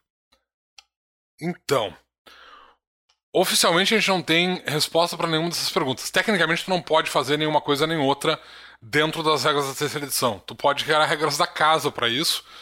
Uh, é, em geral, se o cara tiver um sucesso decisivo em um ataque localizado contra a perna ou o braço do cara, eu vou considerar que, dependendo do tipo de arma que ele estiver usando, ele, além de causar o dano, ele quebrou. É, um ataque cortante, né? É, se for um ataque de esmagamento, ele vai ter quebrado um osso. Se ele tiver feito um ataque cortante, ele vai ter decepado aquele membro, né?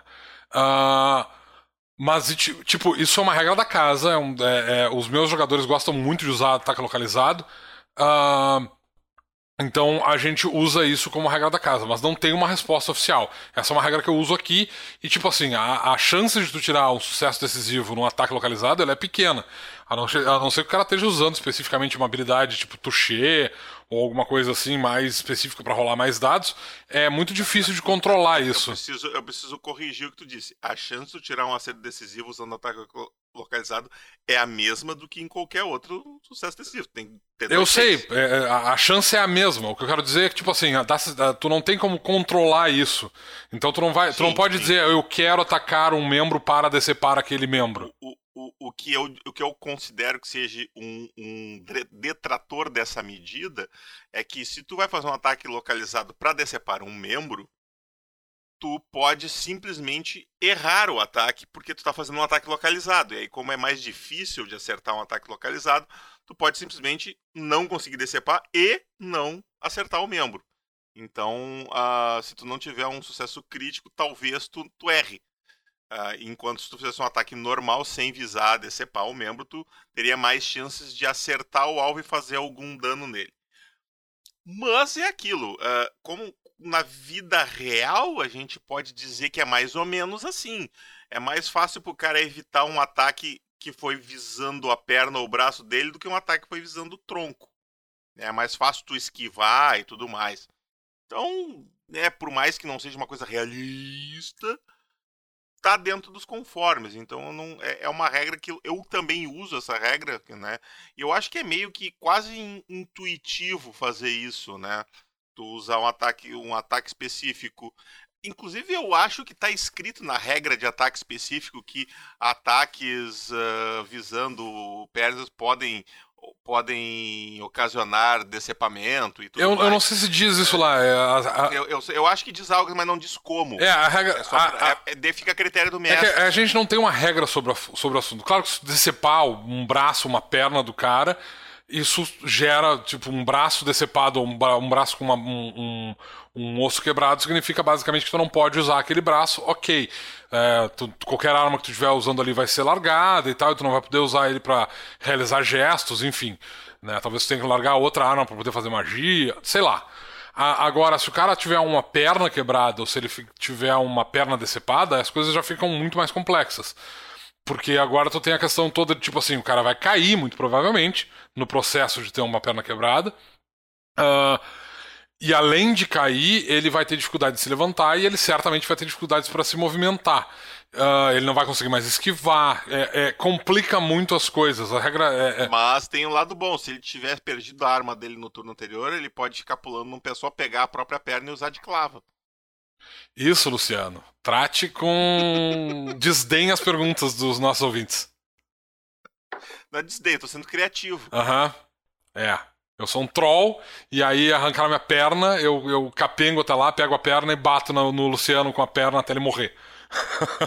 Isso. então, assim, ó. É, a gente não tem regras específicas sobre essa questão de decepamento, primeiro porque, porque tem todas essas questões, além disso, tipo, se tu decepar a perna do cara ou se tu quebrar uma, uma a, a, perna do sujeito, isso também provavelmente vai causar um efeito de sangramento, porque ele vai ter um, uma possível fratura exposta, porque ele vai ter um corte numa perna ou num braço, pode pegar uma, uma artéria vital.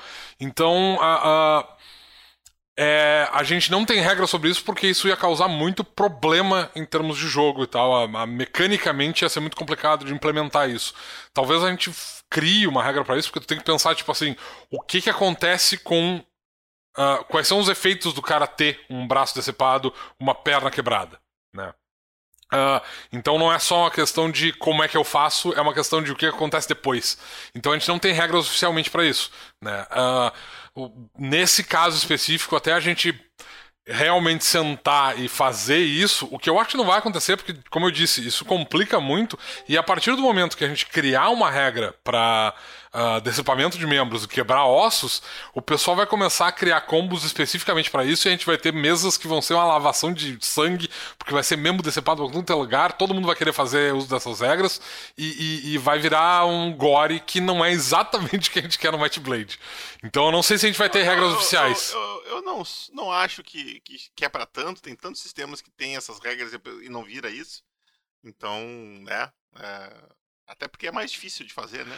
É. Vai fazer isso quando tu tiver num, num nível mais alto, num, com, dando uma habilidade especial que te dá um bônus e tal, aí é interessante. É como eu disse, Mas, é, é enfim, é, a, regra da casa que eu uso é essa. Se tu tem um sucesso decisivo num ataque. Uh, uh, uh, porque assim, tipo, os meus jogadores usam muito ataque contra alvo localizado porque a gente tem regras que a gente usa especificamente para ataques localizados. Tipo, eu ataco o braço do cara.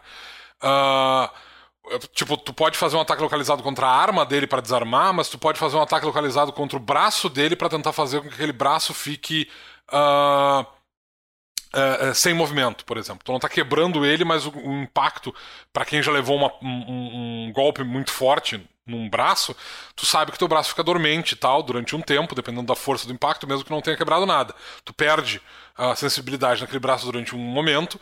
E isso faz com que tu largue itens e tal. Então é uma maneira de, em primeiro lugar, fazer com que o, o personagem perca o uso daquele braço. E se o cara tiver um decisivo no, no, no teste de ataque, tu quebrou um, o, o um osso ali, ou tu decepou o braço do cara e agora ele realmente está sem uso daquele braço mesmo durante um longo tempo, ao invés de ser durante um, um efeito que vai durar durante um turno, por exemplo. A mesma coisa acontece com pernas. Uh, a, regra, a, regra, da casa que a gente usa basicamente é: se eu acerto a perna do cara, a perna dele fica dormente, ele tem que fazer um teste para não cair, em primeiro lugar. E se. Uh, e mesmo que ele. E depois que ele levantar, mesmo, ou mesmo que ele não caia, ele fica com um redutor, a, a movimentação dele fica reduzida à metade.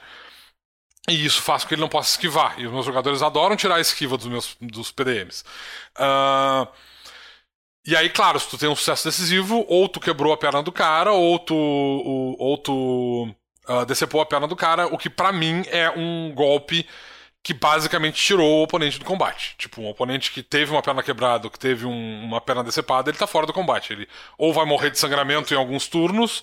Na, na, na, na melhor das hipóteses, se ele for um arqueiro, ele pode ficar deitadinho ali, lançando um, umas flechas como em É, mas acontece que o problema tudo é que, tipo assim, se, se tu é uma criatura normal, se tu é uma criatura viva, isso funciona se tu for um morto-vivo. Mas se tu é uma criatura viva, eu sou um elfo, e aí eu perdi a perna. Eu tô no chão berrando sangrando e morrendo. Eu não vou pegar meu arco e atirar em alguma coisa. Ah, mas é que se tu, se tu é um. Eu, eu sempre parto do princípio que os personagens são heróis de fantasia épica. Tá. Então, ele, eles. Ele, eu, não, eu não vejo um, um herói ficar gritando e chorando. Ele vai querer se vingar, ele vai ter aquela. Então faz um teste de vontade. Tu tá pensando no PDM fazendo um teste contra um personagem, esse personagem. Não, não, eu tô pensando no personagem. Tá, aí tu vai pegar o thugzão lá e tal, um dos assaltantes, e ele vai ficar caído no chão atirando flash, atirando faca no cara. Ah, ah tá, miserável! Tá, tá, entendi, tu tá, eu tô pensando do ponto de vista do personagem jogador sendo. Sim, foi o que eu perguntei. Tu disse que não. Não, não, eu, eu entendi que tu tinha perguntado o contrário, desculpa. Não, pros jogadores, ok, mas eu, eu tipo, eu nunca faço ataques localizados contra os ah, jogadores. Não, não, se o cara cortar a perna de um, de, um, de um PDM, eu considero que o cara morreu. Sim, mas é que, cara, essas regras são, os caras estão perguntando essas regras é porque eles querem usar é, isso não, tá certo, tá certo. contra o, o... Cara, nunca se sabe. Às vezes é o mestre é, que tá perguntando. Né? É, é, assim, ó, tipo, eu sugiro como mestre que tu não faça esse tipo de coisa, porque, tipo... Uh, um... É bem sem, é bem sem graça jogar com, quando o teu personagem perde a perna. É, tipo assim, decepar partes dos personagens é um problema porque ele perde parte das suas capacidades ofensivas, né? Isso vai ser um problema bastante sério para a maior parte dos personagens. A não ser com raras exceções, tipo, um arqueiro, por exemplo, acabou. Ele não tem mais a capacidade de ser um arqueiro. O personagem que tem combate com duas armas também. Se ele tem um braço decepado, tipo, assim, mesmo um, um braço quebrado, porque tipo assim, a gente não tem magias que uh, colam ossos, né, que restauram ossos. A gente tem elixir cola carne, por exemplo, e outras coisas assim, que lidam com ferimentos superficiais. Mas a gente não tem regras para ferimentos tão profundos. Então, tipo, um, um braço quebrado significa que o cara vai ficar durante um longo tempo sem poder usar aquele braço. Ele vai ficar com uma tala e ele vai ter que ficar com essa tala. Eu, eu particularmente acho que tu pode curar os pontos vida do cara põe a tala, coloca as coisas no lugar, cura os pontos de vida do cara e tira a tala. É, eu, eu na... acho que funciona assim. Eu já não, eu já não. Porque basicamente o que o que cura faz é recuperar mais rápido a tua regeneração. Claro que se tu tiver com os ossos tudo torto, vai colar tudo errado, né? Então tu teria que fazer o mesmo procedimento que tu faria numa pessoa no mundo real para imobilizar para ele curar certinho. Tu faz tudo aquilo ali, aí quando ele tá imobilizado tudo certinho, Aí tu usa a magia de cura nele. Aí ele vai curar tudo certinho. Aí tu remove todas as, as coisas que estavam prendendo para ele ficar no é, lugar. Eu acho eu, perfeitamente plausível. Eu, eu, não vejo nenhum problema. Eu até acho plausível, mas eu nunca vou permitir que um personagem meu faça isso. Tipo assim, quebrou um braço, faz um teste de medicina, coloca uma tala, tudo, tudo no lugar, tudo direitinho. Faz uma magia de cura, recupera todos os pontos de vida do cara, ele está com o osso quebrado. Ele está restaurando ali dentro e tal, ele está basicamente. Tu, tu fez com que o osso ficasse, uh, uh, soldasse no lugar, mas essa solda não é permanente, ele ainda tem dores naquele braço, o braço ainda está todo roxo na volta, e se tu usar ele, ele vai voltar a rachar. Eu não, eu não acho que a cura mágica Uh... É, nesse caso eu recomendo que tu não quebre os braços. Sim, eu não faço isso. Eu não faço isso. É como eu disse, isso é uma tática que os meus jogadores gostam muito de usar nos PDMs. Os meus PDMs não usam nos meus personagens porque eu acho isso muito chato. Né? Eu, eu, gosto da. Uh, tipo assim, apesar das magias serem. Uh, particularmente poderosas no Might Blade, essa coisa de curar ponto de vida e tudo mais, eu não, é, eu não dou essa capacidade tão profunda de cura para elas. Elas curam superficialmente. Não tinha uma magia de regeneração? Eu tenho a impressão de que tem uma poção de regeneração, se não muito me engano. Eu tinha, eu tinha a impressão que tinha uma magia que regenerava membros perdidos. Não, pode ser que eu esteja viajando.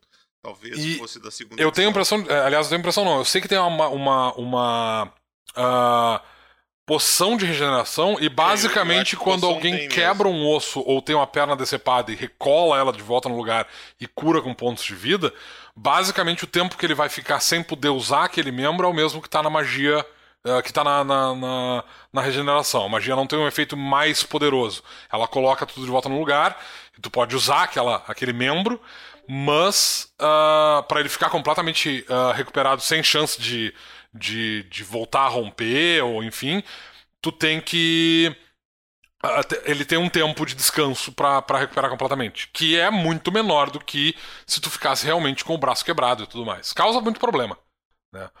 Mas é, a magia serve para te colocar as coisas no lugar, mas eu não acho que tipo assim, ah, beleza. O cara vai lá, quebra o, arranca o braço, quebra o braço do cara e tal, e aí vai lá o, o sacerdote. Uma ação, eu faço um teste de cura e coloco ele, o, a tela toda no lugar. Outra ação, eu curo ele. Pronto, teu braço tá de volta no lugar. Não, para mim, é, é, esse nível de, de fantasia não funciona para mim. Ah, é, pra, mim funciona.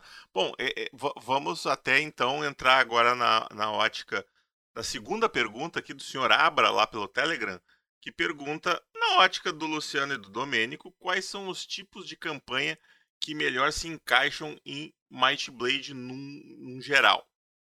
Na minha opinião, é de um modo geral, falando geral, geral, geral, campanhas de alta fantasia.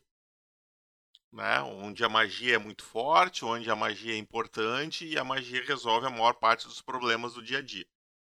Uh, mas, assim, em termos de estilo de campanha, eu acho que não tem limite. Tu pode fazer campanha de terror, tu pode fazer campanha de, de investigação, tu pode fazer campanha de intriga política, tu pode fazer campanha de, de uh, heroísmo épico.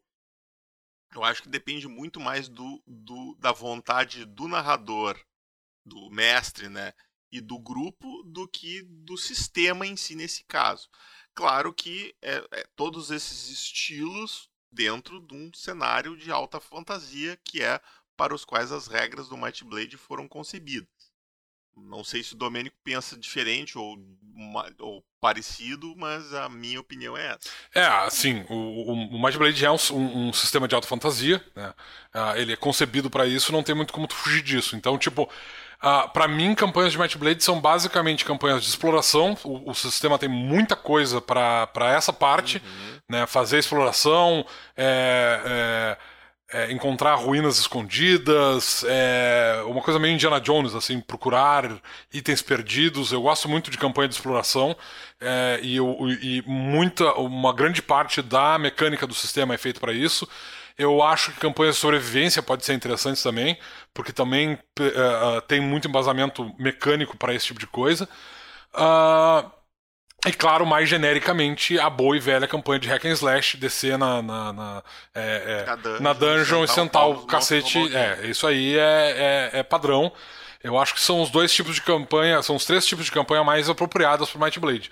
Os outros tipos de campanha, para mim, tipo assim, investigação e intriga política, por exemplo, são interessantes porque como o Might Blade tem um sistema de combate que geralmente resolve isso muito rápido, né, o, o combate em si, sobra muito tempo para os jogadores uh, fora de combate depois de resolverem esse combate, se eventualmente isso acontecer, eles têm muito tempo e eles têm ferramentas mecânicas para investigar, principalmente crimes e coisas do gênero. Então eu acho que uma campanha investigativa pode ser interessante. Né? Um grupo de aventureiros é, especializados em investigação é divertido de fazer. Uh, e por outro lado, uh, campanha de, de intriga política sempre é divertido, independente do sistema, porque basicamente porque eu acho que intriga política tem a ver com interpretação e não com mecânica de jogo. Então, para mim, são sempre encaixa. entra em qualquer lugar. Eu não acho que Might Blade funciona para campanhas de horror e terror, porque mecanicamente ele não serve para isso. Ele não tem uh, mecânicas para lidar com esse tipo de situação. É, eu não acho que uh, uh, tem o que o pessoal chama de, de é, roguelike, eu acho que é, é, o tipo de campanha do tipo assim, de lidar com um mundo completamente hostil e tu ter que sobreviver por ti próprio, tipo, é, pós-apocalíptico, coisa do gênero. Eu não sei muito bem qual é o encaixe disso dentro do cenário. É tipo sobrevivência, é, é, é, tipo cenário de zumbis e coisas do gênero. Eu não acho que o Might Blade tá bem preparado em termos mecânicos para esse tipo de campanha. Teoricamente tu pode usar o Might Blade para isso, mas ele não é voltado para isso, tu vai perder muito do sabor do sistema nesse tipo de situação. Uh, então, é, é, esses dois tipos de campanha eu meio que evito, assim e tal. E eu acho que tem sistemas muito mais efici eficientes do que o Might Blade para esse tipo de campanha. Né? Agora, para uh, ah, exploração, para uh, exploração de. de para uh, dungeon crawl, para exploração, para intriga política, para investigação, eu acho que o Might Blade é possivelmente. Uh, se não tão, uh, se não melhor do que outros sistemas, ele está tão bem equipado quanto a maior parte dos outros sistemas que tem esse, o, por objetivo esse tipo de campanha. Então essas são as campanhas que eu geralmente mestro. É, exploração, investigação. É... Intriga política é muito difícil de eu, de eu mestrar. É, meus jogadores... eu, eu, gosto muito de misturar. Eu, tipo, eu coloco um, uma exploração, assim, tipo, ir atrás do, do, do, dos itens da, do povo antigo que perdeu e não sei o que, e aí a pessoa que está contratando eles está metida numa intriga política que daqui a pouco vai afetar eles. E aí tu tem o, o, o, o plot curto, que é encontrar os itens, e o plot longo, que é eles estarem uh, no meio de uma intriga, uma, uma luta de poder entre dois lords, ou alguma coisa do gênero. Então é, essas misturas ficam sempre interessantes. Assim. É, como, como o Might Blade tem potencial para para vários desses tipos de, de campanhas e tal, eu acho que. É, eu acho uh, campanhas de investigação particularmente interessantes nesse tipo de, de, situação. E eu gosto muito de campanhas de investigação no Might Blade. Uh, é, todas as que eu mestrei até agora tiveram um grande sucesso, digamos, digamos assim. Uh, mas a maior parte dos meus jogadores eles preferem campanhas de tipo de exploração, assim. Eles gostam de explorar cenários novos e, e descobrir mistérios e coisas do gênero. Eles são muito chegados à campanha uh, estilo é, Minas do Rei Salomão, é, Indiana Jones, esse tipo de coisa, meus jogadores gostam muito. Então é o tipo de campanha que eu mais mestro. E aí, claro, tu coloca muito monstro para dar porrada, porque os combates são sempre divertidos. Exato. São sempre divertidos. Entre uma intriga e outra, um monstrinho para alegrar a galera. Uh, vamos encerrar com a pergunta do Pedrone, lá do Pedrones, lá do Exploradores da DC. Uh, gente, tem uma dúvida. Quando eu transformo, não pego os pontos de vida do animal? Segunda pergunta, quando zero os pontos de vida aqui na forma, volto para a minha, recupero vontade em pontos de vida, caso eu me transforme com 54 pontos de vida, por exemplo, viro um filhote sei lá, com 54 pontos de vida. Eu entendi qual é a dúvida dele. Uh, como é que funcionam os pontos de vida na transformação? Eu acho que está escrito na regra da revisada do Codex. A gente se permitiu falar sobre é, isso. É, a forma animal está revisada. A forma animal, que é uma habilidade do Xamã, ela está revisada Uh, Forma Animal 1 e 2, inclusive, lá no. Aliás, é, é, só, só retificando aqui, ela tá revisada, ela foi lançada revisada impressa no Codex e todas as versões digitais dos livros onde ela aparece estão revisadas também, tanto na no livro básico quanto na errata tá lá a versão revisada de forma animal, tanto a 1 quanto a 2. Eu até tô abrindo ela aqui para ver. É, a forma animal é o seguinte, quando tu te transforma no animal, tu mantém a tua vontade, a tua inteligência, os teus pontos de vida e teus pontos de mana. E todas as habilidades do tipo técnica. Então os teus pontos de vida continuam iguais. Tu não pega os pontos de vida da criatura. Tá? Uh, então, tipo, por exemplo, tu, é, é, tu tem, sei lá, tu é um personagem de nível 1 e tu tem 60 pontos de vida. E aí tu te transforma num num Puma. O Puma tem 40 pontos de vida. Tu não fica com 40 pontos de vida, tu continua com os teus 60 pontos de vida. Isso não é alterado.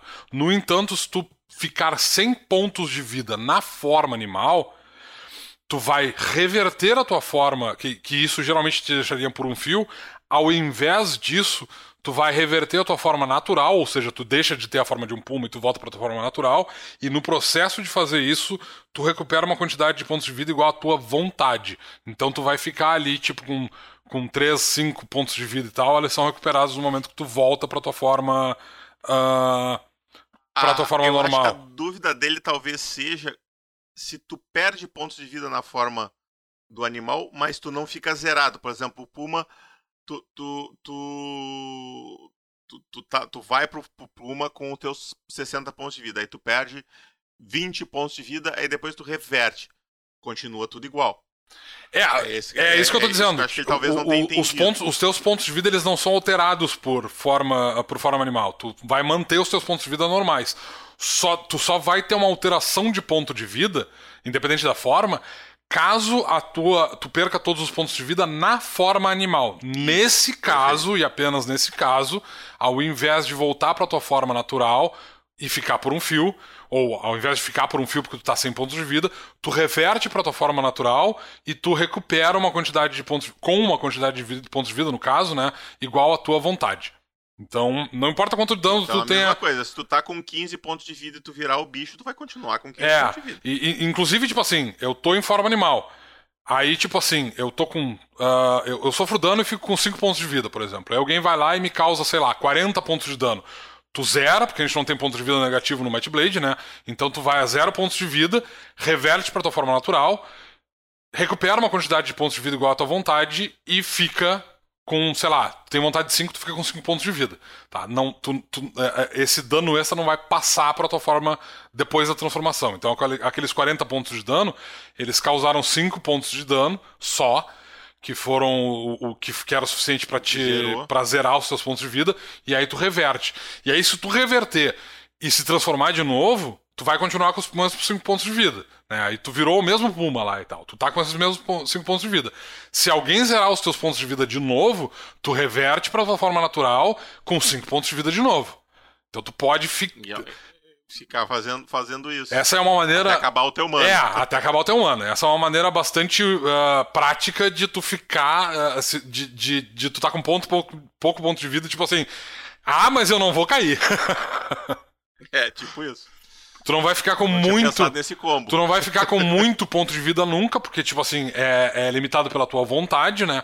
Uh, então tu vai ter ali, tipo vai, vai ficar em alguma coisa perto de, de 4 a talvez 10 pontos de vida se tu tiver no nível mais alto, mas nunca vai, vai passar muito disso, a não ser, claro, que tu tenha feito altos combos para ter mais do que 10 de vontade, o que é difícil, mas uh, tu nunca vai passar muito dessa quantidade de pontos de vida. Mas ela tem essa questão do tipo, zeraram meus pontos de vida na minha aproximação, eu viro forma de mal de novo, e assim tu vai te manter. Tipo, em teoria, tu não vai fazer muita coisa, porque a única coisa que tu vai estar tá fazendo com a tua ação é se transformar e talvez se mover, mas isso impede que tu caia durante o combate. Ela pode ser muito prática, por exemplo, para me transformar. Eu uso minha ação para me transformar, eu uso minha ação de movimento para correr para longe daqui. e aí depois se tu estiver longe, tu pode, sei lá, usar uma poção de cura, reverter para tua forma natural e te curar de alguma maneira. É, é prático basicamente para fugir de combate ou para não cair. Não é a melhor combinação, não, não é um combo muito, muito prático para tancar dano, por exemplo, né? Porque tu não recupera muito pontos de vida. Mas. E tu, e tu vai perder os teus ataques. Mas ela tem essa. Uh, esse potencial de te deixar acordado. uma dúvida aqui enquanto tu estava respondendo. Se o cara estiver sendo atacado por dois indivíduos e o primeiro indivíduo faz com que ele reverta para a forma humana, e aí o segundo indivíduo dá a porrada, aí fudeu. Não, aí claro, aí ele não tem mais. aí. Não, é, que eu, é, que eu, digo assim, em que momento ele reverte? No final do turno de ataque? No momento em que ele ficou sem ponto de vida. Aí ele reverte. É. Tá? E o próximo ataque já vai ser na forma humana é, dele. Se... forma natural dele. Isso, é claro que, tipo assim, se o cara tiver alguma forma de ataque que cause dano, por exemplo, duas vezes, né? Ou se o cara tem dois sim, ataques, sim. por exemplo, ele faz um ataque. Tu fica com zero pontos de vida. Reverte pra tua forma natural. Com a quantidade de pontos de vida que tu recuperou por causa da tua vontade. E aí ele tem um segundo ataque, ele pode fazer o segundo ataque em ti e ele pode te derrubar num turno só. Sim. Pode acontecer. Sim. Beleza. Isso aí, era isso aí que eu tinha minha dúvida. Se, o, se o, em, que, em que instante aconteceu o revertimento. Se é imediatamente, então ferrou. É, se o cara for um cara com duas armas, tu tá fudido. Então, acho que era isso, né, Domênico? Podemos encerrar, estamos com uma hora e quarenta aí de podcast. É, mentira. Teve uns 20 minutos que a gente parou pra. Fica... Abafa, abafa, abafa. É, o, o, o Corvo Louco fez uma pergunta aqui, uh, uh, uh, ao vivo e a cores. Mas. Ao vivo e a cores, vamos responder? Eu não sei se. É, é, é, como ele não tá mais aqui, ele fez a pergunta e ele foi embora depois, porque ele é um corvo, né? Ele não fica muito tempo. É, eu não tenho certeza se eu entendi a dúvida. Eu meio que quero responder ela porque eu gosto dessa pergunta. Mas é, se não ficar, se não for exatamente isso que ele quer dizer, eu meio que depois a gente responde ela de novo, tá? Uh, como as classes são vistas dentro do cenário? Tipo, paladino. Ele, ele faz diferença ser um paladino ou um ladino, uh, uh, ser um cara do mundo do crime? As pessoas que têm classe, quanto elas influenciam o mundo para além do personagem dos jogadores? Uh, que, que é uma das coisas com as quais, inclusive, a gente teve uma discussão há, uma, há umas semanas atrás, que foi a coisa toda de, tipo assim, eu, eu sugeri, e vejam bem, eu sugeri, eu estava pensando alto, tipo assim, e se a gente removesse o ladino do sistema? Por quê? Porque o ladino não é uma classe. O ladino, assim como acontece com o bárbaro, é uma forma de lidar com o mundo, é uma qualidade. Tipo assim, eu sou ladino. Eu posso ser um guerreiro ladino. Eu posso ser um patrulheiro ladino. Porque eu sou um ladino. Ladino não é uma, uma profissão, é uma forma de lidar com o mundo. Né? Uh, tu pode ser extremamente ladino sendo um paladino, por exemplo. Ou tu pode ser extremamente ladino sendo um uh, feiticeiro, por exemplo. Então eu, eu dei essa sugestão porque basicamente para mim o Ladino ele tá nesse lugar em que tipo ele não tem muito uh, um, um, um, um, lugar dentro do, do, do sistema uh, para mim, né? Uh, uh, particularmente olhando pelo lado do cenário, do tipo assim, o que, que é um ladino? Né? Porque, tipo, basicamente, combativamente, ele não é tão bom quanto o guerreiro, por exemplo. Uh, e em termos de habilidades, ele, ele tá basicamente em par com o patrulheiro. Né? Ele, ele, ele, faz um bom trabalho como batedor, como uh, procurando e desarmando armadilhas, detectando armadilhas numa, numa, numa dungeon e tal. Mas o patrulheiro também faz isso. O patrulheiro também é bom para se esconder, porque, enfim, ele é um caçador, caçadores têm que ser bom nisso. Então, tipo, o Ladino, ele meio que tá nesse lugar meio. Não, que, que, que não tem espaço. Eu acho que, tipo assim. Uh, eu, não, uh, eu, eu não gosto muito do Ladino. Uh, como conceito de classe, não como. Não, não, não que, tipo assim, que eu acho que a classe está desequilibrada ou coisa que vale. Eu só acho que, como conceito, ele é muito complexo de lidar dentro do cenário também, porque é, é o que eu sempre digo: tipo, ah, esse aqui é Tom, nosso guerreiro. Aquela ali é Jéssica, nossa, nossa patrulheira. Esse aqui é Pedrinho, nosso ladino. Tipo, oi? Tipo, tu não apresenta o cara como teu ladino. Entende? Porque Ladino. O arqueólogo chaveiro, cara. Exatamente. Tu tem que dar uma outra qualidade para ele. Ele é o nosso batedor, ele é o nosso uh, armadilheiro, ele é o nosso. Ele é outra é, eu, coisa. Eu, eu, eu, concordo plenamente contigo, só que de um outro ponto de vista. Eu acho que o problema da classe é o nome dela, não é a classe existir. Eu acho que se ele fosse chamado de batedor, por exemplo, não teria problema. Mas acontece que o patrulheiro é, é um batedor. É o... Não, o patrulheiro é um patrulheiro. Que, exato, que é exatamente o que faz. O que, um patrulheiro faz? Ele é um batedor, é para isso que ele serve. O ladino. O patrulheiro é um caçador, arqueiro. Sim, é um batedor. O batedor é exatamente isso que um batedor faz. Ele vai na frente, ele percebe as coisas ao ah, redor então, dele. Um infiltrador. É, então, esse é o problema. Tipo, não tem um. um é, eu, eu acho que não tem um lugar no cenário pra um ladino como classe. Ou eu. Eu acho que o, o papel dele é muito amplo em termos do que, que ele faz. Porque, tipo assim, ele é bom em infiltração, ele é bom em enganar os outros, ele é bom em. Ele pega pedaços de outras classes. Tipo. É, o, o, Ladino, basicamente. Basicamente, se a gente fosse dar um nome do mundo real para a profissão dele, o Ladino é um espião. Que eu acho que dava um ótimo caminho, mas não é uma boa classe. Eu não sei, eu acho que pode. É, mas é que ele tem muitas habilidades interessantes. Não cabe num caminho, entende? Eu, eu discordo, eu, eu, mas, mas enfim. É, o, Enfim, essa o que... é uma outra discussão. É, essa é uma outra discussão. Essa é uma, uma, Vamos uma outra questão. a gravar outro podcast. Agora, a, a, questão toda aí é tipo assim: uh, uh, como é que isso influencia no cenário? Tipo, o, o, a maior parte dos personagens que tem uma classe, quando ele é apresentado por aquela classe, ele tem dentro do cenário aquela, o, o, o título de ter aquela classe, ele tem um peso social. Então, tipo, uh, os guerreiros eles são vistos da mesma maneira como a maior parte dos nossos soldados são vistos. Né? Eles são caras que estão ali para fazer um serviço uh, de defesa e de proteção. Eles estão ali para combater. Uh, em teoria, eles estão ali para defender. eu acho que soldado. E, é, o, o, problema é que a gente tem um, um, uma visão sobre soldados e sobre a polícia no Brasil, por causa das questões de corrupção e tudo mais, muito deturpada. Uh, e claro. isso é muito complexo. Uh, mas eles teriam esse, digamos assim, é, o, o, guerreiro é esse, esse defensor, esse, esse soldado é, idealizado, tá?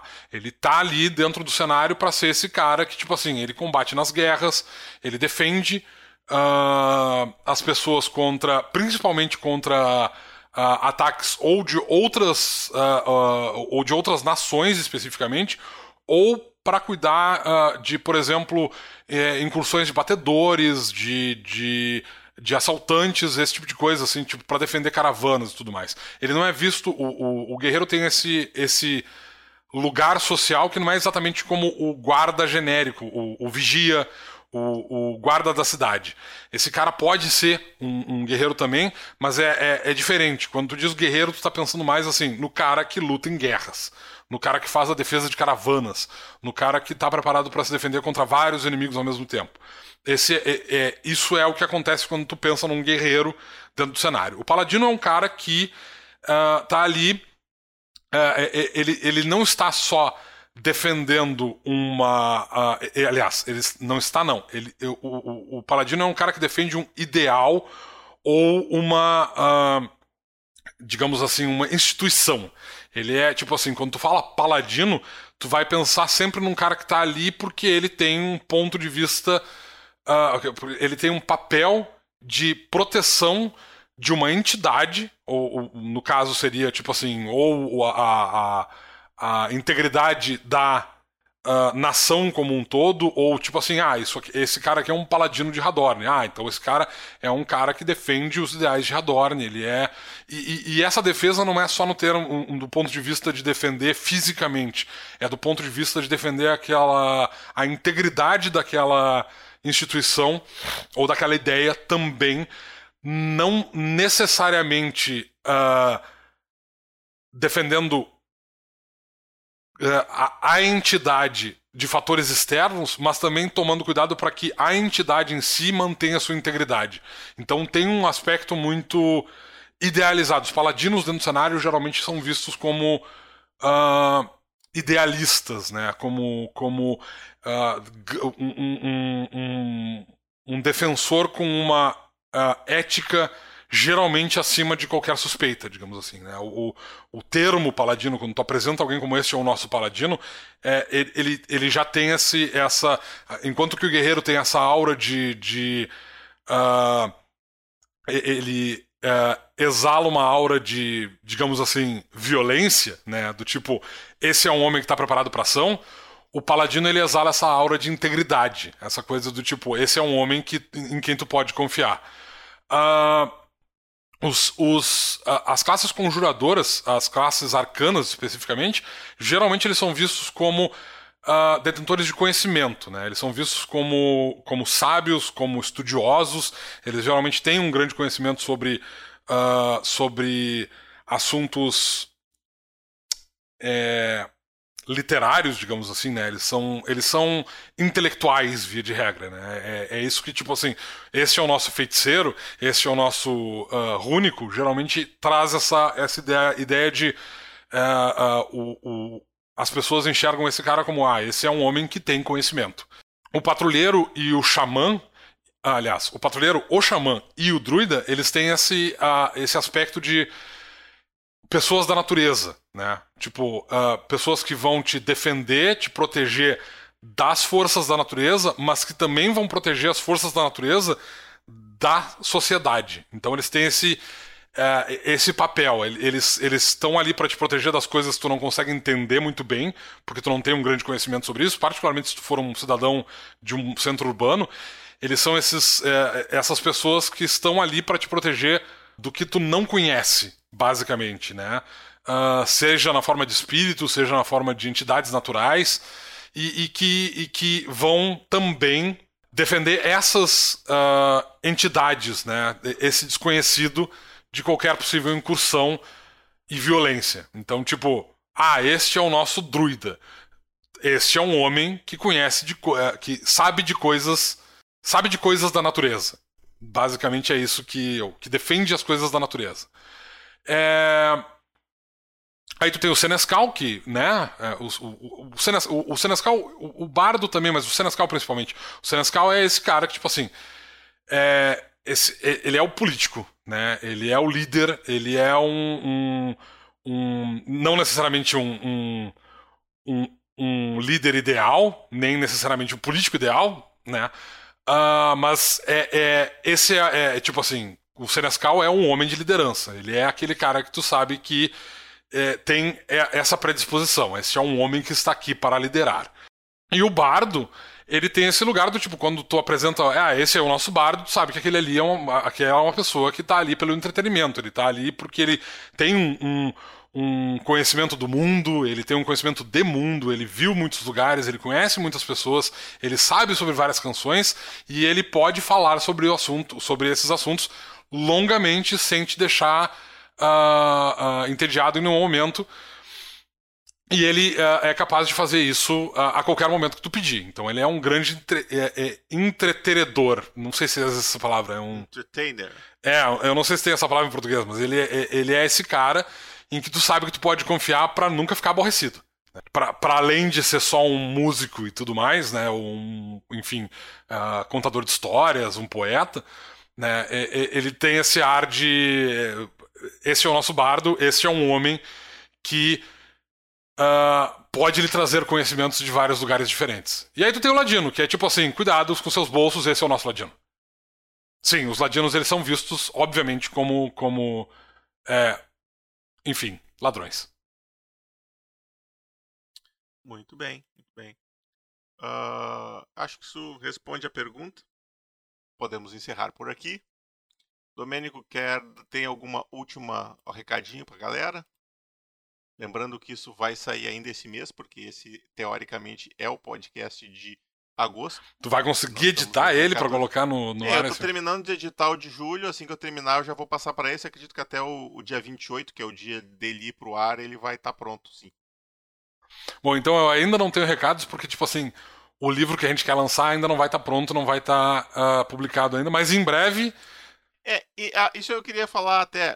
Uh, todos os, os, as criaturas que nós citamos aqui estarão no Codex Exoplanorum. Na nossa nosso prelo, vamos usar os termos técnicos aqui, nós temos agora para sair o uh, Codex Maleficarum, que é o que tem as criaturas amaldiçoadas, né, zumbis, vampiros, uh, lobisomens e, e, outras coisas, fantasmas e outras coisas. Uh, depois desse é o Draconorum, certo? Isso. E depois do Draconorum é o Exoplanorum, certo? É, em teoria. Em teoria. A gente vai. A gente está construindo, como vocês viram, o Exoplanorum, basicamente 50% dele vão ser criaturas do inferno, porque são as criaturas mais diversas, né? Mas também vai ter vários elementais diferentes, ali os gênios, né? E outras coisas que. Os, gênios vão aparecer aqui, né? Eles não vão aparecer no Draconorum, né? Não, eles vão, eles vão aparecer no Exoplanorum. É, então tá. Porque o Draconorum vai ser específico de um tipo de elemental que são os dragões. Isso. Né? É porque, e na verdade. Os outros elementais vão estar tá no, no, no, no É que o Draconorum ele, ele não, vai. vai tantos, assim, o né? Draconorum não vai lidar só com elementais, porque apesar dos dragões serem elementais, o Draconorum também vai trazer criaturas dracônicas, dracônicas, que são naturais do plano material, porque elas acontecem nos nexos dracônicos, né? Elas nascem nos nexos. São geradas aqui, exatamente. Então é mais de um tipo de criatura. O Codex Exoplanorum ele vai tratar de infernais, ele vai tratar de celestiais, os devas, né, os enviados dos deuses, que a gente falou muito pouco porque a gente tem muito pouco material sobre eles ainda. Vai falar dos elementais, que são basicamente aquelas criaturas que tu vai conjurar com magias de conjuração de elementais. Uh, e aí vai falar de algumas outras, uh, alguns outros, uh, algumas outras criaturas que não são do plano material mas também não são do plano, do plano espiritual, porque, tipo assim, o plano espiritual vai ser tratado lá no, no, no Codex Maleficarum. Então a gente vai falar de criaturas especificamente em teoria do plano elemental e talvez a gente fale de algumas criaturas que venham do plano astral. Então eu acho que os, eu acho que os, que os infernais vão ser um quarto do livro, porque tem muito elemental pra gente trazer, tem muita ficha de, de, de elemental, são uh, três elementos. E, enfim, os Ah, elementais. é verdade, tem esse ponto, né? São três Tem- elementos. são três elementos, então tem um monte de, de ficha de elemental pra colocar, apesar de serem só teoricamente três criaturas. é, cada um ele- eles têm várias fichas, né, e tal. E a gente tem bastante coisa pra falar sobre os elementais, na forma como eles são conjurados, principalmente ah, ah, considerando as habilidades lá do, do invocador, porque ele tem algumas habilidades que permitem que tu modifique esses, esses elementais É, quando a tu gente conjura pode eles. falar de alguns elementais que a gente não falou ainda, que é tipo elementais ah, que não foram conjurados, né? Elementais que vieram pra cá e estão aqui como É, elementais. então. Então a gente tem esses elementais que são conjurados e além, de- a- a- a- além dos, dos infernais dos devas, tem os elementais e aí vai ter essas criaturas que, tipo assim, tu não necessariamente conjurou elas. A gente vai falar, por exemplo, sobre os gênios, que são um tipo de elemental que vem pro, pro plano material e eles não são dragões, eles são gênios, eles, são, eles mantêm a sua natureza elemental. E tem outros exemplos, né? A mesma coisa acontece com por exemplo, ah, algumas criaturas nativas do plano astral, que a gente vai falar sobre elas e tal, ah, que vêm pro plano material, elas vão estar no Exoplanorum, apesar de que a sessão sobre elas vai ser bem mais curta do que dos outros e tal. Além de ter também ah, algumas questões com relação a essa questão de, de como é que são os planos, né? Onde é que eles ficam, como é que tu interage com eles. Então, é, tem bastante material para esse livro, na verdade, é por isso que ele está demorando para ficar pronto. E também pelo fato de que, como o Luciano disse, a gente tem o. o- a gente está se ah, preocupando muito com o Maleficaram agora, porque o Maleficaram traz criaturas que são mais importantes para uma campanha de ah, tradicional, que são mortos-vivos, né? Zumbi, ah, esqueleto, as criaturas ah, espíritos em geral, que é tipo fantasmas, espectros. Ah, sombras, que são coisas com, com as quais, todas coisas com as quais o necromante lida e são oponentes comuns em, em várias campanhas. É, tu pode ter campanhas ao redor dessas criaturas, além de ter outros mortos-vivos inteligentes como liches, vampiros, múmias, é, é, carniçais, ghouls, tem uma variedade muito grande de morto-vivo pra gente colocar. E ainda tem as criaturas amaldiçoadas, tipo os lobisomens, é, e os lobisomens, eu não lembro de outras criaturas amaldiçoadas agora, mas eu sei que tem mais no livro. Mas enfim. E a gente vai falar sobre a natureza das maldições também, essas coisas todas. Então, Tem os lobisomem, tem os garu, tem os mocolé, tem vários. é, tem vários licantropos e tal, enfim. Então, esse livro vai sair primeiro, esse livro tá mais adiantado e tal. O Draconorum é importante pro cenário também porque dragões, né? E o Dracomante tem ah, lida com dragões também, enfim, apesar de não lidar. eu, eu ia perguntar, no Maleficaram a gente vai falar sobre Nexo Necromântico? Sim, sim, com certeza. E aí no, no Draconor a gente fala sobre o Nexo Dracônico. Exatamente. Beleza, e no, no Exoplanor o Nexo Elemental. Não, porque o Exo Elemental e o Exo É, Dracônico Dracônico. são a mesma coisa. No, no Então tá. Exoplanorum a gente prova- provavelmente vai falar dos Nexos Astrais. Ah, beleza. Que é onde o cara entra e viaja. É, basicamente é uma viagem de, de cogumelos. É, não é isso, mas é quase isso. Então tá. Ficamos por aqui. Eu e o Domênico somos os portadores da Might Blade, mas nós carregamos ela pra vocês. Lembre-se, aventureiro, a Might Blade está esperando por você.